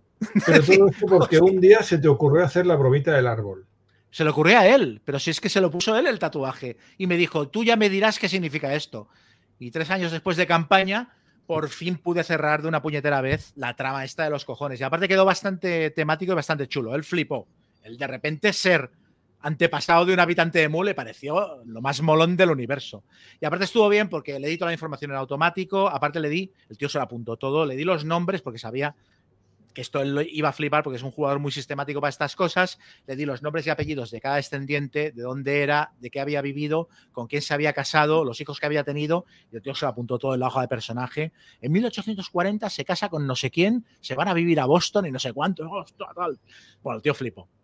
Y entonces, después de esta escena, que aparte quedó perfectamente cerrada y yo di a entender que era simplemente soltarles la información y ya está, se fueron hacia la fortaleza. Y ahí, cuando estuvieron más cerca, ya les dije que a lo lejos en el camino veían una comitiva que iba avanzando y que se estaba empezando a meter en la fortaleza, que eran Rose Medham y su alegre banda. Los que la acompañaban, que eran algunos operarios hombre serpiente, un par de semillas, etc. Y al mismo tiempo, por detrás, porque ya habían avanzado. Sí, era como un pelotón, ¿no? Sí. Eh, iban cabeza Rose Medham, después los personajes y después Joshua, ¿no? Sí. Que esto también hay que decirlo. La campaña te dice que hagas lo que hagas, cuando llegues a este punto solo quede una facción de las tres Sí. en danza. Y yo no tuve manera de que mataran a la segunda facción, con lo cual todos los malos aquí. Bueno, yo lo hice de una manera, yo de hecho pasé de todo, eh, ya lo verás, ya lo verás, porque de hecho sí, tuvieron solo uno, pero por incomparecencia del rival, digamos. Pero tú a estas alturas todavía tenías dos facciones vivas también. Sí, lo que pasa es que yo lo que hice fue, salieron de Calcuta todos a la vez, digamos. Como en, en la película aquella de la W, ¿no? Que van todos Sí. detrás del, del oro. El mundo está loco, loco, loco. Exacto. Salieron todos de Calcuta corriendo, pero Rose Medham iba en esfera. Entonces ella fue la que llegó primero a Brasil y ganó la meta volante. Los personajes, Y aquí sí que tuvieron agencia, porque los personajes podían haberse metido dentro del barco de Joshua, podían haber intentado sabotear el barco, podían haber hecho muchas cosas. Como al final se decidieron por conseguir un hidroavión, pues asumí que ellos también le ganaban ventaja a Joshua. Por eso lo tomó con un poco más de calma, porque quiso fletar el barco, dotarlo de todos los suministros que necesitaba y tal. Y por eso él fue el último. Y además, el último con un poco de desfase. Así que realmente Joshua prácticamente, ya lo veréis, no va a llegar al desenlace de la campaña. Se va a hacer una cosa entre los jugadores y Rose. Eh, bueno, entonces después de esto pasaron por la zona donde está la batalla. Les costó mucho, perdieron ahí mucho tiempo también decidiendo si cogían el cacharrito del bicho o si no lo cogían, no se fiaban, no sé, porque aparte el antiguo intenta como comunicarse con ellos. Sí, sí, sí. Tienen, tienen dos aparatos, uno que es como un mando a distancia, que es una especie de comunicador, que es también bastante importante, y otro que es el cacharro este que tú dices para invertir la gravedad. Y al final los acabaron cogiendo los dos, pero es que primero pasaron de largo sin coger ninguno, tuvieron otra discusión más adelante hasta que uno de ellos dijo, no, no, creo que Lola dijo, hay que volver y coger al menos uno de estos cacharros, vamos a coger el del otro, el que parece un mando a distancia que lo tiene el otro antiguo que está muerto. Y cuando lo vieron cogido dijeron, bueno, ¿y el del que está moribundo qué? Y entonces al final creo que lo pelaron al pobre bicho y le trincaron el, el que es un mando a distancia, de hecho, es una especie de, de comunicador. Sí. Y de algún modo te pone en sintonía con, con los shogots. Claro, tú no puedes interactuar con el shogot, pero lo utilicé para crear la sensación de que algo muy grande y muy tocho se estaba acercando, ¿no? Era como, está viniendo un bombardero B-52 que está a punto de, de, entrar en la zona de combate y soltar una descarga muy gorda, ¿no? Algo muy gordo se viene. Y esto creo que también les dio un poco de, de vidilla para acercarse más rápidamente a la, a la, fortaleza. Yo les saqué el shot. Cogieron el cacharro y tal, y al cabo de un rato empezaron a oír que el suelo temblaba, un ruido preternatural, y entonces tuvieron el tiempo de esconderse y apareció un shot rodando por el camino y tal. Uh -huh. Sí, y sí. entonces. Tekelili, tekelili. Sí, tekelili, tekelili, y ahí se dieron cuenta de que el mando a distancia entraba como en. O sea, servía como para canalizar con el bicho y tal, ¿no? y el otro cacharro lo pusieron a prueba con uno de los cadáveres, vieron que lo levantaban del suelo y tal, y eso les sirvió para cuando se iban acercando utilizarlo un poquito como arma. Esa fue como la primera arma que trincaron. Y luego también en esa zona que había habido un combate vieron alguna de las lanzas de hombre serpiente y la cogieron. Y en esa escena te sugiere algo que yo no hice, tú tampoco, y que recuerdo que Seth Skorkowski lo hizo y me dio mucha envidia. Sí. Que es que hay un hombre serpiente malherido en el suelo en plan arenas movedizas casi, ¿no? Sí, está en la zona de pantano ahí metido. Sí. Si tú no lo has sacado durante el resto de la campaña, pues es un hombre serpiente más que está mal herido. Pero lo que hizo el Seth Skorkowski, que la campaña lo sugiere, pero de manera tan sutil que yo no me di ni cuenta, es que lo saques en algún momento de la campaña como un hombre serpiente que no es malo del todo, que no está tanto en el rollo de ninguna de las dos facciones. Entonces, cuando te lo encuentras aquí, si lo reconoces y lo ayudas y lo salvas de morir, te da información, te explica lo que está pasando aquí y te da casi los planos de la fortaleza. O sea, y se va cantando y bailando. Y de hecho te puede incluso acompañar un rato. Entonces, esto, cuando vi que el tío lo había hecho, pensé, hostia, qué chulo que es esto. Pero claro, yo. Esto es muy guapo. Creo que es muy difícil de conseguir. ¿eh? Sí, sí, porque los personajes van tan a piñón con los hombres serpiente. Ya te digo, los míos no interrogaron a ninguno. Era disparar tal como aparecía uno durante toda la campaña. Entonces es muy difícil que un hombre serpiente tenga ocasión de interactuar con ellos lo bastante como para que se den cuenta de que no es malo. Sí, para que demuestre un poco de carisma lo tiene difícil el pobre chaval.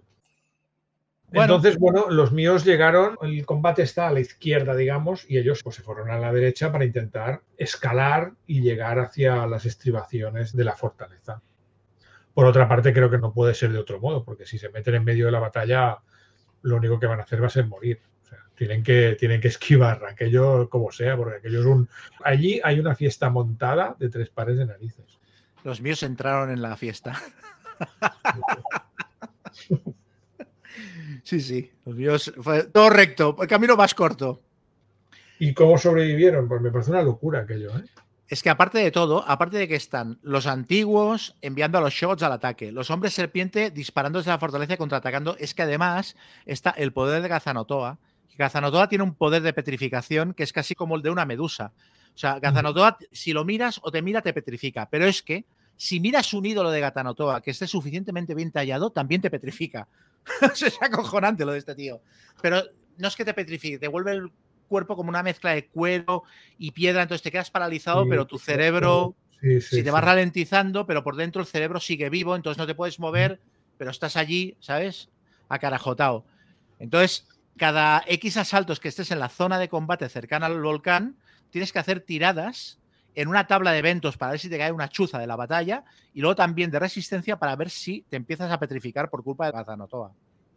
Entonces, no, no, ellos pasaron por ahí en medio y aquello fue como la escena del desembarco de salvar al soldado Ryan, cuando pasan corriendo por la playa, pues ellos pasaron corriendo en medio de la batalla, haciendo tiradas, hombres serpiente que aparecían y les pegaban de repente, cuando iban a entrar, claro, estaban esperando que la puerta de entrada a la fortaleza saliera de fase, entrara en fase. Y entonces, cuando iban a entrar, que salió de fase y se materializó, porque ellos observaron más o menos, vale, por este flanco parece que hay una zona que de repente se apareció un Shogot rodando delante de la puerta, la tapó, le pegó una hostia a uno, lo mandó volando, que lo volvía a dejar a dos puntos de vida, algo así. Y ahí fue cuando Lola, que llevaba el cacharrito, dijo, a ver eh, si le sintonizo. Sintonizó con el Shogot, vio que lo controlaba más o menos, lo apartó de la puerta y pudieron entrar corriendo. Y aparte entraron como con una tirada muy mítica porque aquello se desmaterializaba otra vez. Entonces entraron justo cuando, o sea, eran planes, el que no entre se queda fuera. Y todos sacaron la tirada gastando otra vez puntos de suerte. O sea, iban, es que iban tan tiesos, daban una pena, pobret. Sí, los míos sí que tuvieron que hacer la tirada para entrar, eh, aprovechando el momento en que aquello entraba otra vez en fase, pero ya te digo, lo hicieron por el otro lado, tuvieron que escalar un poquito, eh, acercarse a las estribaciones, pero eludieron, eludieron totalmente el contacto con la batalla, porque aquello sonaba a muerte instantánea. Es- métete tú ahí, métete tú ahí y, y- y pásalo corriendo, ¿no? Es, es una auténtica locura. Es muy loco. Entonces, pues ah, aparecen dentro de una fortaleza antigua, pero que a la vez pues tiene este rollo de la tecnología de los hombres serpientes y es antigua, pero a la vez es muy moderna, ¿no? Yo lo que, lo que les dije es que no íbamos a hacer un mapa, que se imaginaran que estaban en un estadio de fútbol hueco por dentro, ¿no? Entonces, pues ellos iban entrando en salas, había escaleras que subían y, bajaban, había, había habitaciones en medio de los pasillos y había como un gran recinto central, pero al cual tenían que atravesar muchas salas y cruzar muchas puertas y subir muchas o bajar muchas escaleras para llegar hasta él. Hmm. La fortaleza está descrita, de hecho, como una serie de encuentros. Está descrita como una serie de encuentros y una serie de localizaciones. Y tú puedes hacer como un cherry picking de lo que, de lo que quieras. Yo elegí las que me gustaban más y me da un poco igual en qué dirección fueran. Como total estaban perdidos y arriba y abajo y no sabían en qué planta estaban y había ascensores muy raros. Y yo le di un aspecto como muy biomecánico, rollo alien también pues era bueno, lo que os vais encontrando. Yo hacía ver que tiraba detrás de la pantalla y en realidad les cogía los encuentros que más me gustaban y los iba sacando. Yo igual, lo que pasa es que, claro, es biomecánico, es muy antiguo, eh, es muy moderno, pero a la vez aquello se está yendo a la mierda. O sea, hay como una sensación dentro de la fortaleza de como de caos absoluto, ¿no? Y cosas que han dejado de funcionar, porque como decías tú, aquello lleva 10.000 años eh, aislado, entonces está regido por una especie de ordenador central, pero que el ordenador central se ha Sí, vuelto de- medio loco. Es el de paranoia. Sí, sí, es como el ordenador de paranoia, se ha vuelto loco totalmente, se ha vuelto loquísimo, entonces allí no funciona nada. Bueno, nada no, pero hay muchas cosas que no funcionan, desde luego. Pero es que aparte de todo, desde que ha entrado medio en fase la fortaleza otra vez y se ha materializado, le han pegado un pepinazo los antiguos, que uno de los pilares que se sostenía en el volcán se ha destruido, entonces encima la fortaleza se está inclinando y se está hundiendo en el volcán poco a poco. O sea, que aquello está como. Es el Poseidón cuando se ha dado la vuelta. ¿sabes? Y aparte, y abajo está Garzanotoa como esperando, ¿no? Sí. Esperando a que aquello se vaya a mierda del todo para liberarse y, y liarla, que, que el tío está bastante enfadado, ¿no? Que de hecho, como aquello va entrando y saliendo de fase, hay algunos momentos en que aquellos medio traslúcidos y los jugadores miran abajo pueden ver a Gazanotoa. Eh. Y si lo ven, marrón. Es que hay salas que son como medio el suelo de cristal o que el suelo se funde y de repente caes una planta para abajo, porque también en el interior algunas de las salas y de los niveles van cambiando de fase una vez y otra, ¿sabes? O sea, los personajes, si quieres, puedes incluso hacer que queden separados en habitaciones sí. distintas, porque uno cruza y de repente ahí aparece una pared y el otro no puede pasar, o sea, es muy loco. Puedes hacer lo que quieras. Con el dungeon. Lo que no puedes hacer o no es recomendable hacer es intentar mapearlo y jugarlo como una mazmorra al uso, porque creo que es una manera de, fracasar en la aventura. Sí, creo que eso no, tiene ningún sentido y te, meterías en un lío muy gordo si intentas eso. Tienes que crear un ambiente de confusión. Y, sí, sí, sí. Y los propios encuentros que decías te van a ayudar a crear eso. O sea, los jugadores entran y al cabo de poco se encuentran con un montón de, de capibaras, de roedores de estos grandes que formaban parte de la despensa, digamos, para los hombres serpiente, pero que como ha habido problemas con el ordenador, pues han abierto y cerrado las puertas y se han escapado, ¿no? Y se encuentran, pues eso, una manada de, de ratas gigantes que están libres y corren por ahí y los jugadores pues no entienden qué hacen allí aquellas ratas, pero se las encuentran, ¿no? También se encuentra en una especie de serpiente mecánica que, está patrullando, que es como una rumba, ¿no? Que va, pasando por allí y se los mira un poco en plan, ¿ustedes son intrusos o no? Y ellos, no, no, ah, bueno, bueno, pues nada, pues me voy, ¿no? Está también medio, medio rota. Luego hay una especie de ratas mecánicas pequeñas que lo que hacen es que si encuentra un herido, lo intentan como curar, ti, ti, ti, pero te curan y te meten un pollo dentro porque te meten partes metálicas dentro del cuerpo y tal. O te arrastran, si estás muy mal herido, te arrastran, te meten por un túnelito y te llevan a la enfermería, te llevan al taller, que es la enfermería, y el resto del grupo dice, ¿dónde ha ido este tío? ¿Sabes? O sea, que de hecho, hacer a Corma que estuvieron a punto de secuestrarlo, lo levantaron en volandas y se lo intentaron llevar y hubo que rescatarlo. Luego hay, hay sitios, ¿no? Hay un sitio que es bastante importante, que es una especie de, de cerebro. No es el ordenador central, pero hay un sitio que es como una especie de, cerebro que está envolviendo las paredes de una sala y que muchos de los hombres serpientes que hay allí, pero que como digo, los hombres serpientes débiles, digamos, los que llevan allí muchos años y son medio degenerados y que de hecho los jugadores se encuentran en una especie de procesión por allí de euros que van lamentándose, ¿no? Como los de el séptimo sello, ¿no? Penitencias y tal. y, y, que van van como están como atrofiados y algunos no tienen patas traseras y van como arrastrándose. Yo también se los saqué y uy, se fueron el ascensor, el ascensor, vámonos de aquí. Pues eso, que llegan a un sitio donde hay un montón de estos enchufados con cables al cerebro este como... Mm, el cerebro les da como la historia de los hombres serpientes. Entonces están allí como reviviendo los mejores momentos porque como todo se va a la mierda, pues están allí enchufados en plan, mira, mientras todo se va a la mierda, pues yo como mínimo tendré imágenes bonitas, ¿no? Y lo primero que hizo Henderson cuando entró allí fue coger un cable y enchufárselo él para ver qué estaban poniendo en la tele, ¿no? Es, el Netflix de, de los hombres serpientes. Sí, sí, es como una sala de recreo. A mí me recordó la descripción un fumadero de opio, porque están tirados en el suelo. De hecho, son como unos cascos que cuelgan de la pared y están conectados a los cascos y están como tirados medio drogados y hay otros cascos que están como vacíos y la idea es que los jugadores, alguno de ellos, se lo ponga. Ahí les puedes contar todo lo que quieras. claro.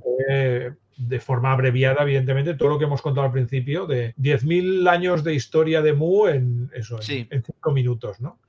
De ahí se conectó Lola. Y aquello a mí me fue también de puta madre porque les conté toda la historia de Mu, toda la historia de lo que pasaba en la fortaleza, el plano de la fortaleza, incluyendo los lugares de interés ¿sabes? Les expliqué incluso lo que querían hacer las dos facciones, o sea, de en plan, mira, ¿sabes? O sea, que sepáis lo que tenéis que hacer, o sea, que no haya dudas de, pero estos quieren destruir o quieren... No, no. Y luego también les conté de paso que había un, taller, lo que hemos comentado que es el taller, que era una zona donde había una máquina que podía revertir el proceso de hibridación.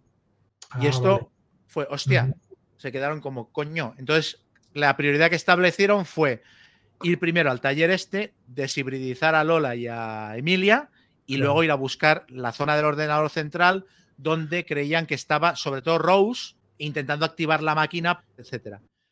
También pasaron por una bodega, y esto es importante, llena de, esferas estas de transportación y tomaron buena nota de, de dónde estaban y esto será importante para el final del final del final.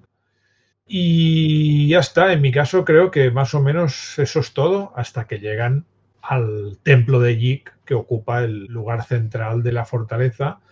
Hay dos lugares muy muy importantes que son el templo de Yik y al lado la sala de control donde está el, el ordenador central que es el que controla todos los mecanismos de la fortaleza. Yo antes de eso, lo que sí que hice fue que dieran muchas vueltas por dentro de la fortaleza. O sea, a ver, consejo para el máster no hay que mapear esta parte de la aventura y hay que intentar que te dure una sesión. Yo creo que la exploración de la fortaleza se tiene que resolver en una sola sesión. O sea, dejarlo a mitad creo que hace que se muera todo el ritmo de la partida. Entonces, sé todo lo prolijo que quieras, sácales todos los encuentros que quieras, pero resuélvelo en una sesión. Entonces, yo lo que hice fue meterles muchos encuentros por en medio porque quería, aparte, dar tiempo a que Joshua Medham los adelantara mm. y llegara hasta la parte final donde ya estaba Rose Medham dándole a los botones, etcétera. De hecho, cuando estaban a punto de entrar a la fortaleza, vieron pasar alguna bola voladora porque interpreté que Medham tenía alguna bola y podía entrar volando para adelantarles un poco, ¿sabes? Para como precipitar el clímax de la aventura. Y lo que hice también, otro encuentro que, saqué que es chulo, es que hay una zona que de repente las paredes y el suelo se convierten en agua. Se convierten en agua y los personajes caen al agua y ven como algún profundo nadando y tal cayeron Cera Cormac y Lorenz cayeron allí. O sea, empezaron a andar, de repente el suelo se convierte en líquido y cambiaron de plano y aparecieron flotando debajo del agua en una zona que había una ciudad submarina y todo de profundos nadando y algunos se les quedaban mirando y tal y cual. O sea, les metí en una ciudad de profundos, vete a saber en qué lugar del planeta Tierra de repente. Y lo que me hace gracia es que después de la campaña mirándolo, resulta que la fortaleza se llama Yadith Go según explican en la campaña, se llama Yadith Go. Y hay un autor, que es un tío que es guionista y autor de relatos, es un escritor, autor de relatos de los mitos de Tulu, que también ha escrito, creo que el, el Tales from the Loop, el juego aquel de rol, escribió aventuras y suplementos. Pues este tío se inventó una ciudad de profundos que se llama Yadith Go, que está en las islitas que forman Estocolmo, que es una cadena de cientos de islas pequeñitas sobre las cuales está edificada Estocolmo, pues tiene una novela ambientada en esa zona y resulta que hay una ciudad submarina de profundos y me hizo gracia porque se llama Yadith Go y el volcán y la fortaleza se llama Yadith Go. Entonces dije, bueno, pues ya está. O sea, estos que deben haber aparecido en Yadith Go. Total, que estuvieron ahí flotando en el agua en plan, hostia, hostia, hostia. Pero había como igual centenares de profundos nadando. Algunos empezaron a darles vueltas y tal. Entonces se tiró Lola a buscarlos, ataba una cuerda y tal, y bueno, los sacaron antes de que los profundos tuvieran ideas de precipitarse sobre ellos y, y atacarles. Pero bueno, que fue una escena también muy chula. De repente un cambio de plano, otro portal, ¿sabes? Y entonces llegaron a las máquinas de, de hibridación inversa. Sí, después de dar muchas vueltas y todo esto, la fortaleza de vez en cuando explosiones, todo temblando, trozos de suelo y de techo que se caían y tal. O sea, la fortaleza está yendo a la mierda. Es un poco el coloso en llamas todo este final.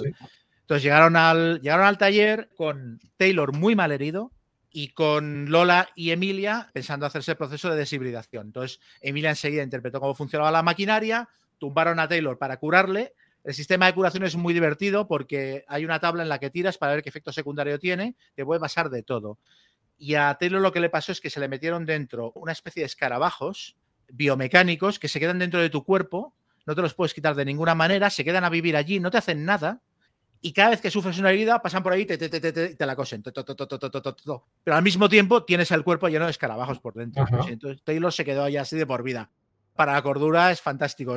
Lo recomiendan nueve de cada diez psiquiatras, recomiendan los escarabajos. Pero a él le pareció cojonudo porque de repente dijo, ah, mira, encima regenero, ¿sabes? Porque es verdad que te van haciendo curaciones a medida que sufres heridas. Claro, si te pegan un tiro en la cabeza te mueres, pero si sufres heridas que no sean mortales les da tiempo de restañarte y tal, ¿no? Entonces, lo primero que hicieron fue curar a Taylor de esta manera, que le quedó este efecto secundario, y aparte creo que le quedó alguna placa de metal metida por el cuerpo también, o sea, una cosa muy, muy loca. Y entonces Emilia interpretó cómo funcionaba la máquina de hibridación y cuando la iban a utilizar, Emilia decidió no utilizarla. Decidieron utilizarla con Lola porque estaba ya completamente convertida en mujer serpiente, pero Emilia decidió no utilizarla porque dijo, yo no estoy tan mal y nos hace falta como mínimo uno del grupo que sea capaz de abrir puertas y responder a los sensores serpéntidos sin que eh, salten las alarmas o lo que sea.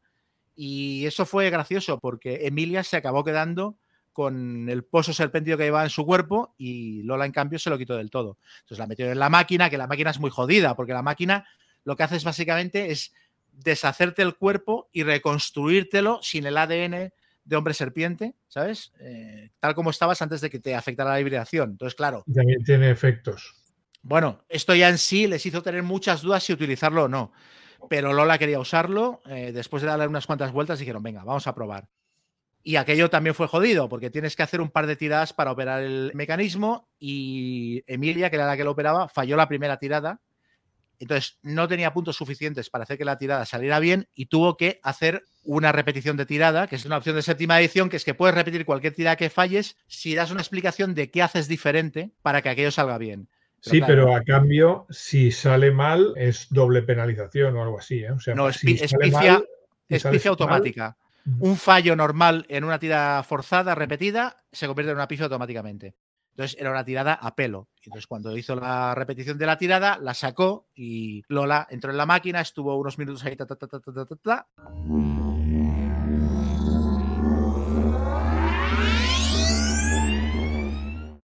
y cuando la máquina se abrió, volvió a salir y volvió a tener su cuerpo físico como antes de que le afectara el rayazo en, la aventura De, de, Bolivia. O sea que la mar de bien, mira. Claro, con aquello también perdieron mucho tiempo y a mí me permitió adelantar los acontecimientos para llegar al clímax de aventura al que yo quería llegar. Pues bueno, después de todos estos incidentes y puertas que se abren y se cierran también un poco en plan vodevil, finalmente los jugadores dan con el templo de Yi, que es una de las partes centrales de la fortaleza. Pues es un templo Yi con una estatua Yi, un altar con forma de serpiente, unas gradas, y unas escaleras que bajan a la sala de control. Lo que pasa es que escondida debajo del altar me parece que había una, una semilla de Chachowa con la cual los personajes tuvieron que lidiar y de hecho le dio bastante pal pelo a O'Driscoll. Lo que pasa es que como llevaban las lanzas y tal, pues bueno, O'Driscoll, Henderson, Hollingsworth, pues le pudieron acabar dando lo suyo también, y se fueron hacia la escalera que daba a la sala de control. Los míos eh, fue un poquito más elaborado. Subieron hasta la planta donde estaba el templo, pero no accedieron al templo directamente porque había, había unas escaleras que subían y había un, ascensor. Entonces, cuando llegaron, vieron que toda, dijéramos, la recepción, el hall de entrada al templo estaba protegido por un montón de hombres serpiente. Y además de haber hombres serpiente, estaba Canning otra vez.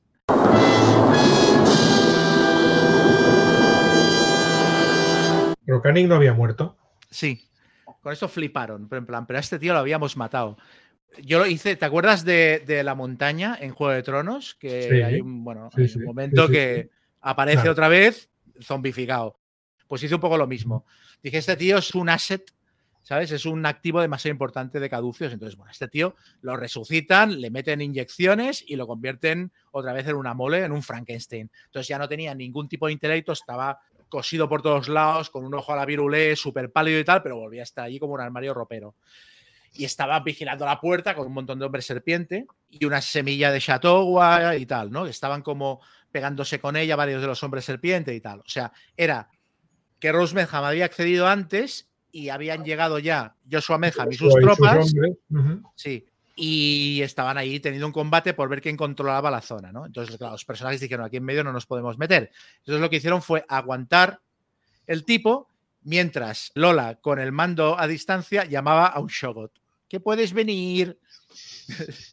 o sea, conectaba con uno que estuviera suficientemente cerca. Globo Shogot, ¿no? Sí, Globo Shogot. Shogot tardó en llegar un cojón, porque iba por las escaleras, bobum, bobum, bobum, bobum, porque había el ascensor, entonces la tenía que subir 17 plantas. Entonces, mientras el Shogot iba llegando, pom, pom, pom, a ellos se empezaron a atacar hombres serpiente y ahí se montó una refiega de puta madre y fue un combate muy guapo porque apareció otra vez Canning, empezó a repartirles hostias otra vez y en un momento dado Lawrence activó el aparato de gravedad y lo tiró por la ventana del edificio.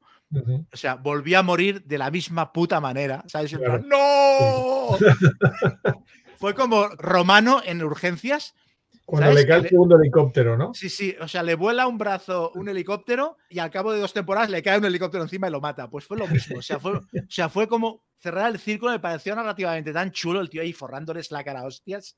Y no, no, o sea, tal como viene, no, no, tú a volar, cabrón. Le, activa el aparato de gravedad y lo, tira por la ventana. Y entonces, bueno, con aquello dio tiempo a que llegara el Shogot y entonces el Shogot lo mandaron cargando contra la entrada, se lió a hostias con la semilla de Shatowa, con los hombres serpiente, hizo limpieza a saco y entonces accedieron al templo, al templo de Yik. Y en el templo de Yik encontraron todo destrozado, como si hubiera habido un combate y tal, las alarmas encendidas y accedieron a, a la siguiente habitación, que es la sala de control. La sala del ordenador. Que es donde está el gran clímax de la campaña. Entonces, en tu caso, ¿qué situación había en la sala de control? Claro, en mi caso, los jugadores accedieron por la escalera y dentro se encuentran a Rose Medham en medio de la sala, con risa malvada de ja, ja, ja, ja, estoy aquí a punto de llevar a cabo mi plan. Sentados en las consolas del ordenador hay varios hombres serpiente de la noche interior que están allí haciendo sus, programaciones y tal, porque el plan que está intentando llevar a cabo Rose es reactivar todos los volcanes de la Tierra para que estallen a la vez y la Tierra se vuelva un lugar impracticable para la vida humana y los hombres serpientes pues puedan volver a dominarla, ¿no? Aparte, el ordenador de la fortaleza ha cobrado conciencia propia, está, está en la pantalla. Hay una especie de avatar de Yik, pero que es el propio ordenador que ha tomado conciencia y de algún modo pues le está siguiendo el rollo a, Rose, ¿no? Y los jugadores pues se encuentran todo este tinglado. Y aparte, al lado de Rose hay otra semilla de Chachowa, como un perrito faldero allí lista para saltar a, los jugadores si lo necesitan. Y además hay un par de, de láseres que apuntan hacia la entrada donde están los jugadores y estos láseres pues también están como prestos para empezar a disparar si, si son requeridos. Eso es lo que se encuentran los jugadores cuando llegan a la sala de control. Porque tú directamente estaba Rose manejando el cotarro y Joshua, ¿dónde se supone que estaba todo esto? Joshua en este momento todavía está en el barco camino de, de la isla. Hostia, se perdió toda la película. Sí, sí, sí. Bueno, ya lo, ya lo veréis en el epílogo, lo que pasó con Joshua. Más yo lo decidí. De hecho, ya me gustaba que Rose fuera la villana final, porque creo que su plan era muy chulo. Pero realmente es lo que he contado hace un momento. O sea, fue así porque los jugadores, pues, lo decidieron así, de algún modo. Como te digo, si, si hubieran abordado el barco de Joshua, hubieran llegado a la vez y entonces hubiéramos considerado que Rose no les llegaba tanta ventaja y las cosas podían haber sido muy diferentes. Pero mira, tú preferiste a Joshua, ¿no? Sí, sí, porque me pareció que Joshua tiene un punto muy chulo que es que se convierte en un avatar de Jig y me pareció que era un bicho final demasiado chulo como para evitarlo. Entonces yo lo que hice Eso fue... fue que... decisión 100% tuya, ¿eh? ¿El qué? Esto, o sea, el hecho de que los jugadores tuvieran que pegarse con Joshua y no con Rose. Sí, bueno, yo es que no sabía cuál de los dos utilizar como malo final. Los dos me gustaban mucho. De hecho, a mí me gusta más Rose como villano, pero me parece que toda la campaña Joshua había sido como el villano principal y se merecía tener una escena que lo validara como tal al final, ¿no? Entonces yo lo que hice fue que Rose había llegado antes, había conectado al ordenador a sus hombres serpiente para poner en marcha el tema de los volcanes, pero luego había llegado Joshua Medham, convertido ya en avatar de Jig, y había desmontado este tinglado. Entonces, lo que se encontraron cuando asomaron a la sala de control fue algunos hombres serpiente todavía conectados al sistema, al ordenador dando voces en Nacal como si el sistema se hubiera activado y no se pudiera parar, y a Joshua Medham convertido en avatar de Jig enorme, tres metros, caminando por dentro de la sala de control, arriba y abajo, convertido en una especie de bestia yo lo describí como una especie de mezcla entre un hombre serpiente y un depredador, un yautja de las películas, pues ese rollo. Se había perdido parte de su raciocinio al convertirse en avatar de Jig, entonces no sabía exactamente lo que estaba pasando. Estaba en plan, pero si yo tendría que haber ganado, ¿por qué esto no se para? ¿Sabes? Y llevaba arrastrando el cuerpo de Rose Medham al que le había arrancado la cabeza y se la había comido. Pues, está babeando sangre en la boca y masticando mientras arrastraba el cuerpo de su hija, entre comillas, porque al fin y al cabo son dos hombres serpiente, no son padre e hija en realidad. Y estaba como mirando los controles mientras aquello daba la alarma, una cuenta atrás y tal, porque Rose Medham ya había activado el sistema y él estaba como estupefacto de, bueno, pero yo si ya he ganado, ¿por qué el sistema no se detiene? Él no sabía cómo pararlo porque al convertirse en avatar de Jig se le había ido un poco la cabeza. Uh -huh. Bueno, el combate en mi caso fue bastante intenso porque, claro, ellos bueno, primero tuvieron las palabritas de rigor con Rose de esto qué es, no sé qué, ella jajaja, ja, ja, jamás podréis detenerme, el plan ya está en marcha y sois unos pobres pringados y tal, y que sí sí, que si no, hasta que al final ella dice, venga, les tira la semilla en plan, no me molestéis, dejar que os coma la semilla esta que tengo aquí al lado y yo tengo que resolver unos temas, ¿no? Entonces, los jugadores se replegaron un poquito y iban sacando el morro, ¿no? Iban sacando el morro y cada vez que lo sacaban intentaban disparar sobre Rose y sobre la semilla que se les estaba echando encima. Lo que pasa es que cada vez que sacaban el morro, uno de los lásers les disparaba a ellos también. Hmm. Entonces, ahí sufrieron mucho desgaste, mucho attrition. Sobre todo recuerdo a O'Driscoll y a Hollingsworth. Intentaron disparar a Rose, vieron que aquello era complicado porque Rose llevaba hechizos de protección, entonces se dedicaron a disparar contra los hombres serpiente que estaban en las consolas para ver si con aquello conseguían parar un poquito la, la cuenta atrás y el proceso, pero como se les echó encima la semilla, pues tampoco pudieron dedicarse mucho a esto, empezaron a luchar con ella. Y aquí pasó algo muy chulo que tengo que decir de Ángel, el jugador que llevaba Henderson, que fue muy guapo y le honra. Estaban pegando con las lanzas y tal, y en un momento dado Ángel dice, no, mm, ya no puedo pegar más por la lanza porque se han acabado las cargas, ¿no?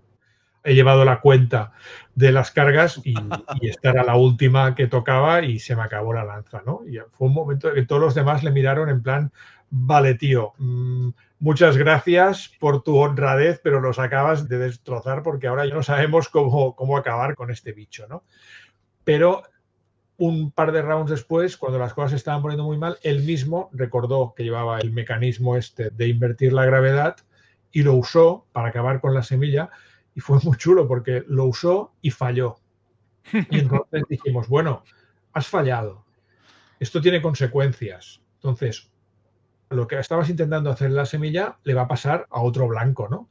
Entonces lo distribuimos aleatoriamente. Dijimos, vale, pues con un 1 mmm, se lo va a comer O'Driscoll, con un 2 se lo va a comer Hollingsworth y tal. Y cuando habíamos dicho todos los números, Henderson dijo, vale, pero también podría ser que incluso fallando hay una opción de que le dé a la propia semilla, ¿no? Dijimos, vale, pues no sé, con, un 8 le da a la semilla. Entonces hicimos una tirada bastante dramática y salió el número de la semilla. Entonces fue la semilla la que, pese a haber fallado, se comió el inversor gravitatorio y la estrellaron contra el techo, ¿no? Fue, fue un momento bastante mítico del, del combate. Y acto seguido, una vez acabado con la semilla, pues siguieron eh, con el rollo de ir asomando la cabeza e intentando ir disparando a los eh, tíos que estaban en el ordenador, pero seguían teniendo el problema con Rose y al final, una vez más, Henderson asomó la cabeza y hizo la tirada para intentar usar el inversor gravitacional contra Rose, sacó la tirada del millón y lo consiguió y la chafó contra el suelo. Lo que pasa es que entonces, en el momento en que esto pasó, el ordenador, al ver que su, de algún modo, socia se había acabado, pues ya entró en locura total y entró en fase de destrucción. Y entonces empezó a activar la cuenta atrás y a partir de ahí carreras que ya, que ya veremos. Jo tinc que parar un momentet. Vale. Ara, ara vinc. Estamos experimentando problemas técnicos. Volveremos lo antes posible. Disculpen las molestias. Estamos experimentando problemas técnicos. Volveremos lo antes posible. Bueno, eh, nosotros... Eh, um, es que me da la risa. Sí, es que es muy fuerte. A ver, yo edito los programas después de que los grabemos y tal, y siempre corto cosas o meto insertos o lo que sea. Esto que estáis escuchando ahora, después de este inserto musical que hemos puesto, lo hemos grabado dos días después del episodio porque cuando me tocaba a mí explicar el final de la campaña, me he quedado en blanco y no me acordaba cómo había acabado mi campaña de la serpiente de dos cabezas. Y hemos tenido que dejar de grabar hasta que pudiera hablar con los jugadores. Has usado me... el comodín del público, sí, la todos. llamada, todo, y no, ¿eh? Tuvimos que parar, yo llamando a varios de los jugadores, claro, era la una de la madrugada casi, no me lo cogió nadie. Entonces dijimos, paramos y, y, acabaremos de grabar otro día. Uh -huh. Pero lo bueno es que al día siguiente conseguí hablar con tres de los jugadores y tampoco se acordaban exactamente de lo que había pasado, porque fue complejito al final. Entonces, al final, hablando con ellos, eh, mensajes del uno, mensajes del otro, releyéndome otra vez el final de la campaña, mirando mis notas y revisando sobre todo las hojas de personaje con las que acabaron la campaña, donde tenían un montón de información apuntada, con eso he conseguido hacerme una lista de cómo acabó la aventura porque no me acordaba. A ver, es normal que se nos olviden cosas. Llevamos 18 sí, horas hablando de esta campaña. Pero... De hecho, yo creo que recordamos mucho, mucho más de lo que sería normal. Lo que pasa es que en mi caso, yo me apoyo mucho en las notas de O'Driscoll, hablo con ellos de vez en cuando también para preguntarles, pero así todo, siempre hay cosas que se olvidan, está claro. Ahora, olvidarse de la escena final parece un poquito fuerte. Pido, disculpas porque me parece súper cutre. Pero bueno, eh, lo explico. Tendré que volver un momento para atrás porque hubo cosas que me, que me dejé. Entraron en la sala del templo, ¿vale? Entonces vieron que había señales de combate, etcétera. Habían visto antes en el taller las bolas que se estaban llenando de mosquitos y se estaban acumulando como para salir, pero no habían salido. Y entonces fueron por el pasillo, asomaron y vieron la imagen que expliqué el otro día de Joshua Medham convertido en avatar de Jig, que se estaba medio comiendo a su hija, dando vueltas por la sala de control de los ordenadores y con varios hombres serpientes todavía conectados, ¿no? Como si Rose Medham hubiera puesto en marcha su dispositivo, pero no le hubiera dado tiempo de, completarlo. Oye, yo te tengo que cortar una cosa. Yo creo que aquí llevas un poco de empanada, ¿eh? porque el plan de Rose no era el de las moscas. Ya, lo sé, lo sé. Ah, o sea, ahora iba con eso. O sea, el plan de Rose es el de los volcanes. Eh, sí.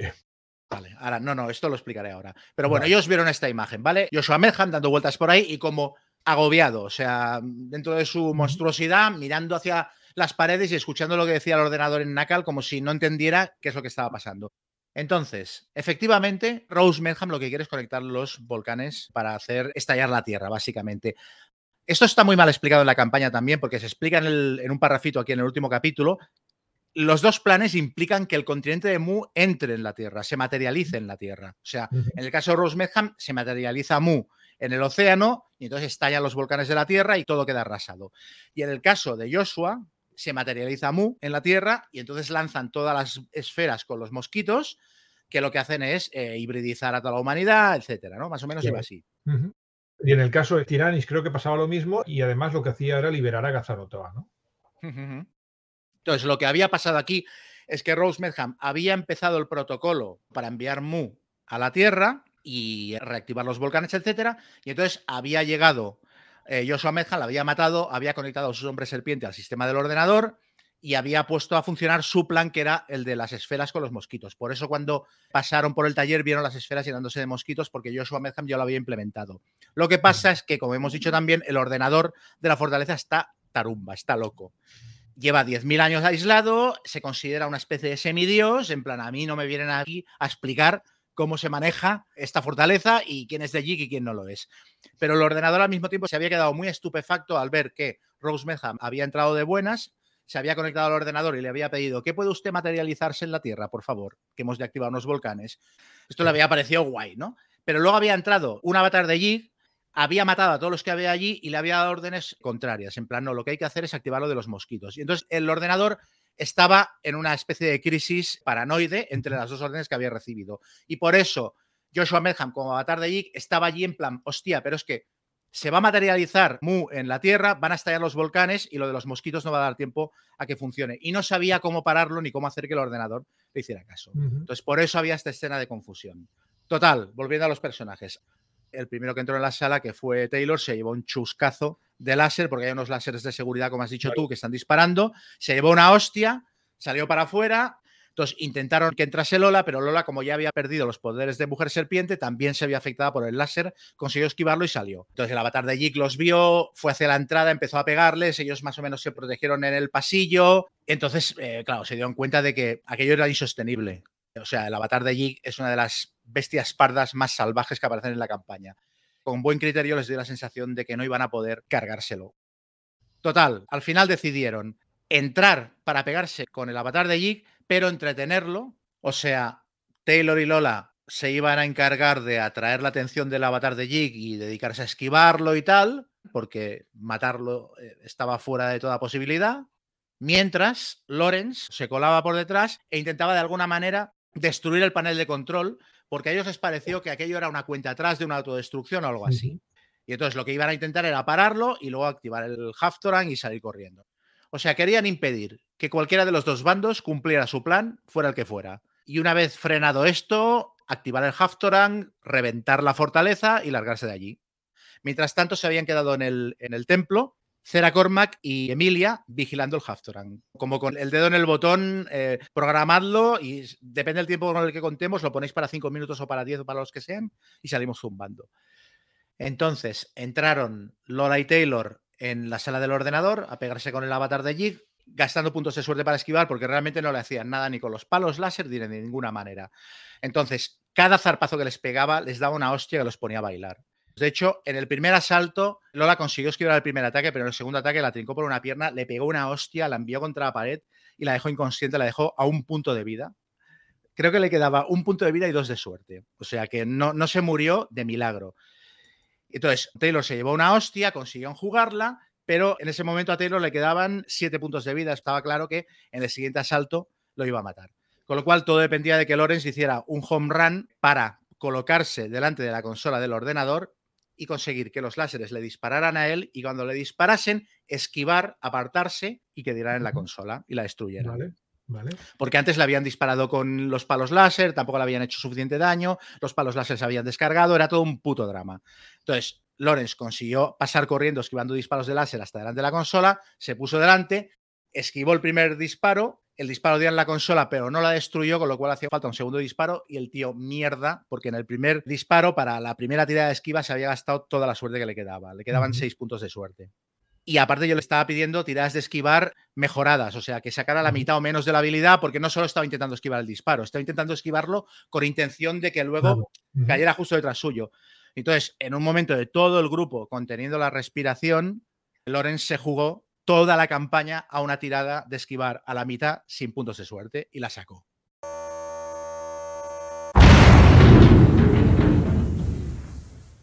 Todo el mundo se puso a gritar. Describí la escena que el tío caía hacia un lado y justo cuando esquivaba, rozándole por el hombro, el impacto de láser daba en la consola, la consola reventaba y entonces el dispositivo para hacer entrar a Mu en la Tierra se detenía. Pero ¿qué ocurre en ese caso? Que como que se paraliza, dijéramos, el sistema de control de la fortaleza, Gazanotoa queda ya liberado por completo y entonces procede a destruir la fortaleza y sobre todo centra su mala leche en la sala de los ordenadores y el templo, porque Gazanozoa estaba durmiendo justo debajo. Entonces pega una super hostia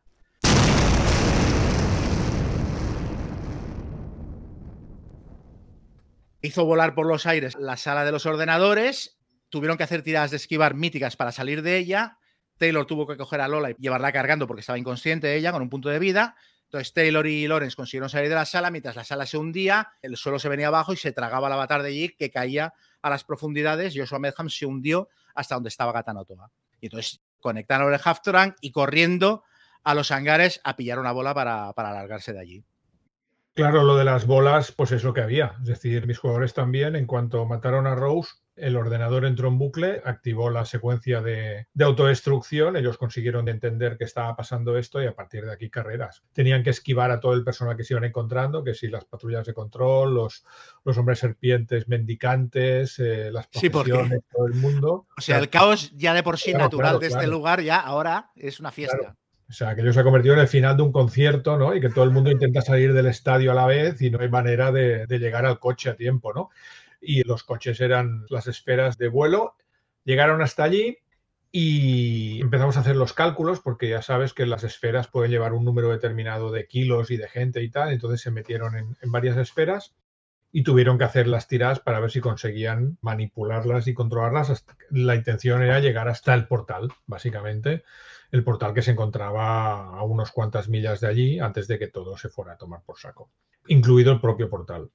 Y digamos que hubo varias tiradas, todo el mundo las sacó excepto Driscoll, que sacó una tirada bastante mala, pero pudo arreglarla gastando puntos de suerte y eso le hizo, le hizo llegar hasta el portal con todos los demás, pero apurando muchísimo.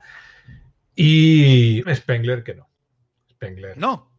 No, Spengler hizo una tirada tan mala que ni con, ni con suerte ni nada. Entonces, o sea, si ellos estaban aquí y tenían que ir hacia el norte, digamos, pues Spengler se fue hacia el oeste y aterrizó pues como a 15 kilómetros del portal. Entonces, se suponía que tenían aproximadamente media hora antes de que el portal explotara y empezaron a hacer cálculos y tal, pero es que ellos tampoco sabían dónde, dónde había ido a parar Spengler, simplemente habían visto que, que no había llegado Spengler empezó a correr, pero rápidamente se dio, cuenta que aquello no tenía futuro y, bueno, pues se quedó, se quedó en Mu. De hecho, hay una cosa que no recuerdo si expliqué en la pasada sesión. La pasada sesión, cuando hablamos de Calcuta, Spark, Spengler y O'Driscoll cuando vieron todo el amasijo en el que se había convertido la gente, aquella, la, masa informe, que estaban invocando al Yoigor y todo aquello, fallaron la tirada de cordura y los tres tuvieron pérdidas de cordura bastante importantes que les ocasionaron sí, dijiste, pequeñas manías, ¿no?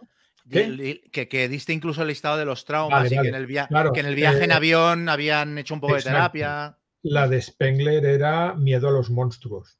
Entonces, claro, un tío que tiene miedo a los monstruos y se queda atrapado de por vida en Mu, pues claro, es un. Digamos que su futuro es como mínimo incierto, ¿no? Los tuyos que llegaron todos seguros al portal.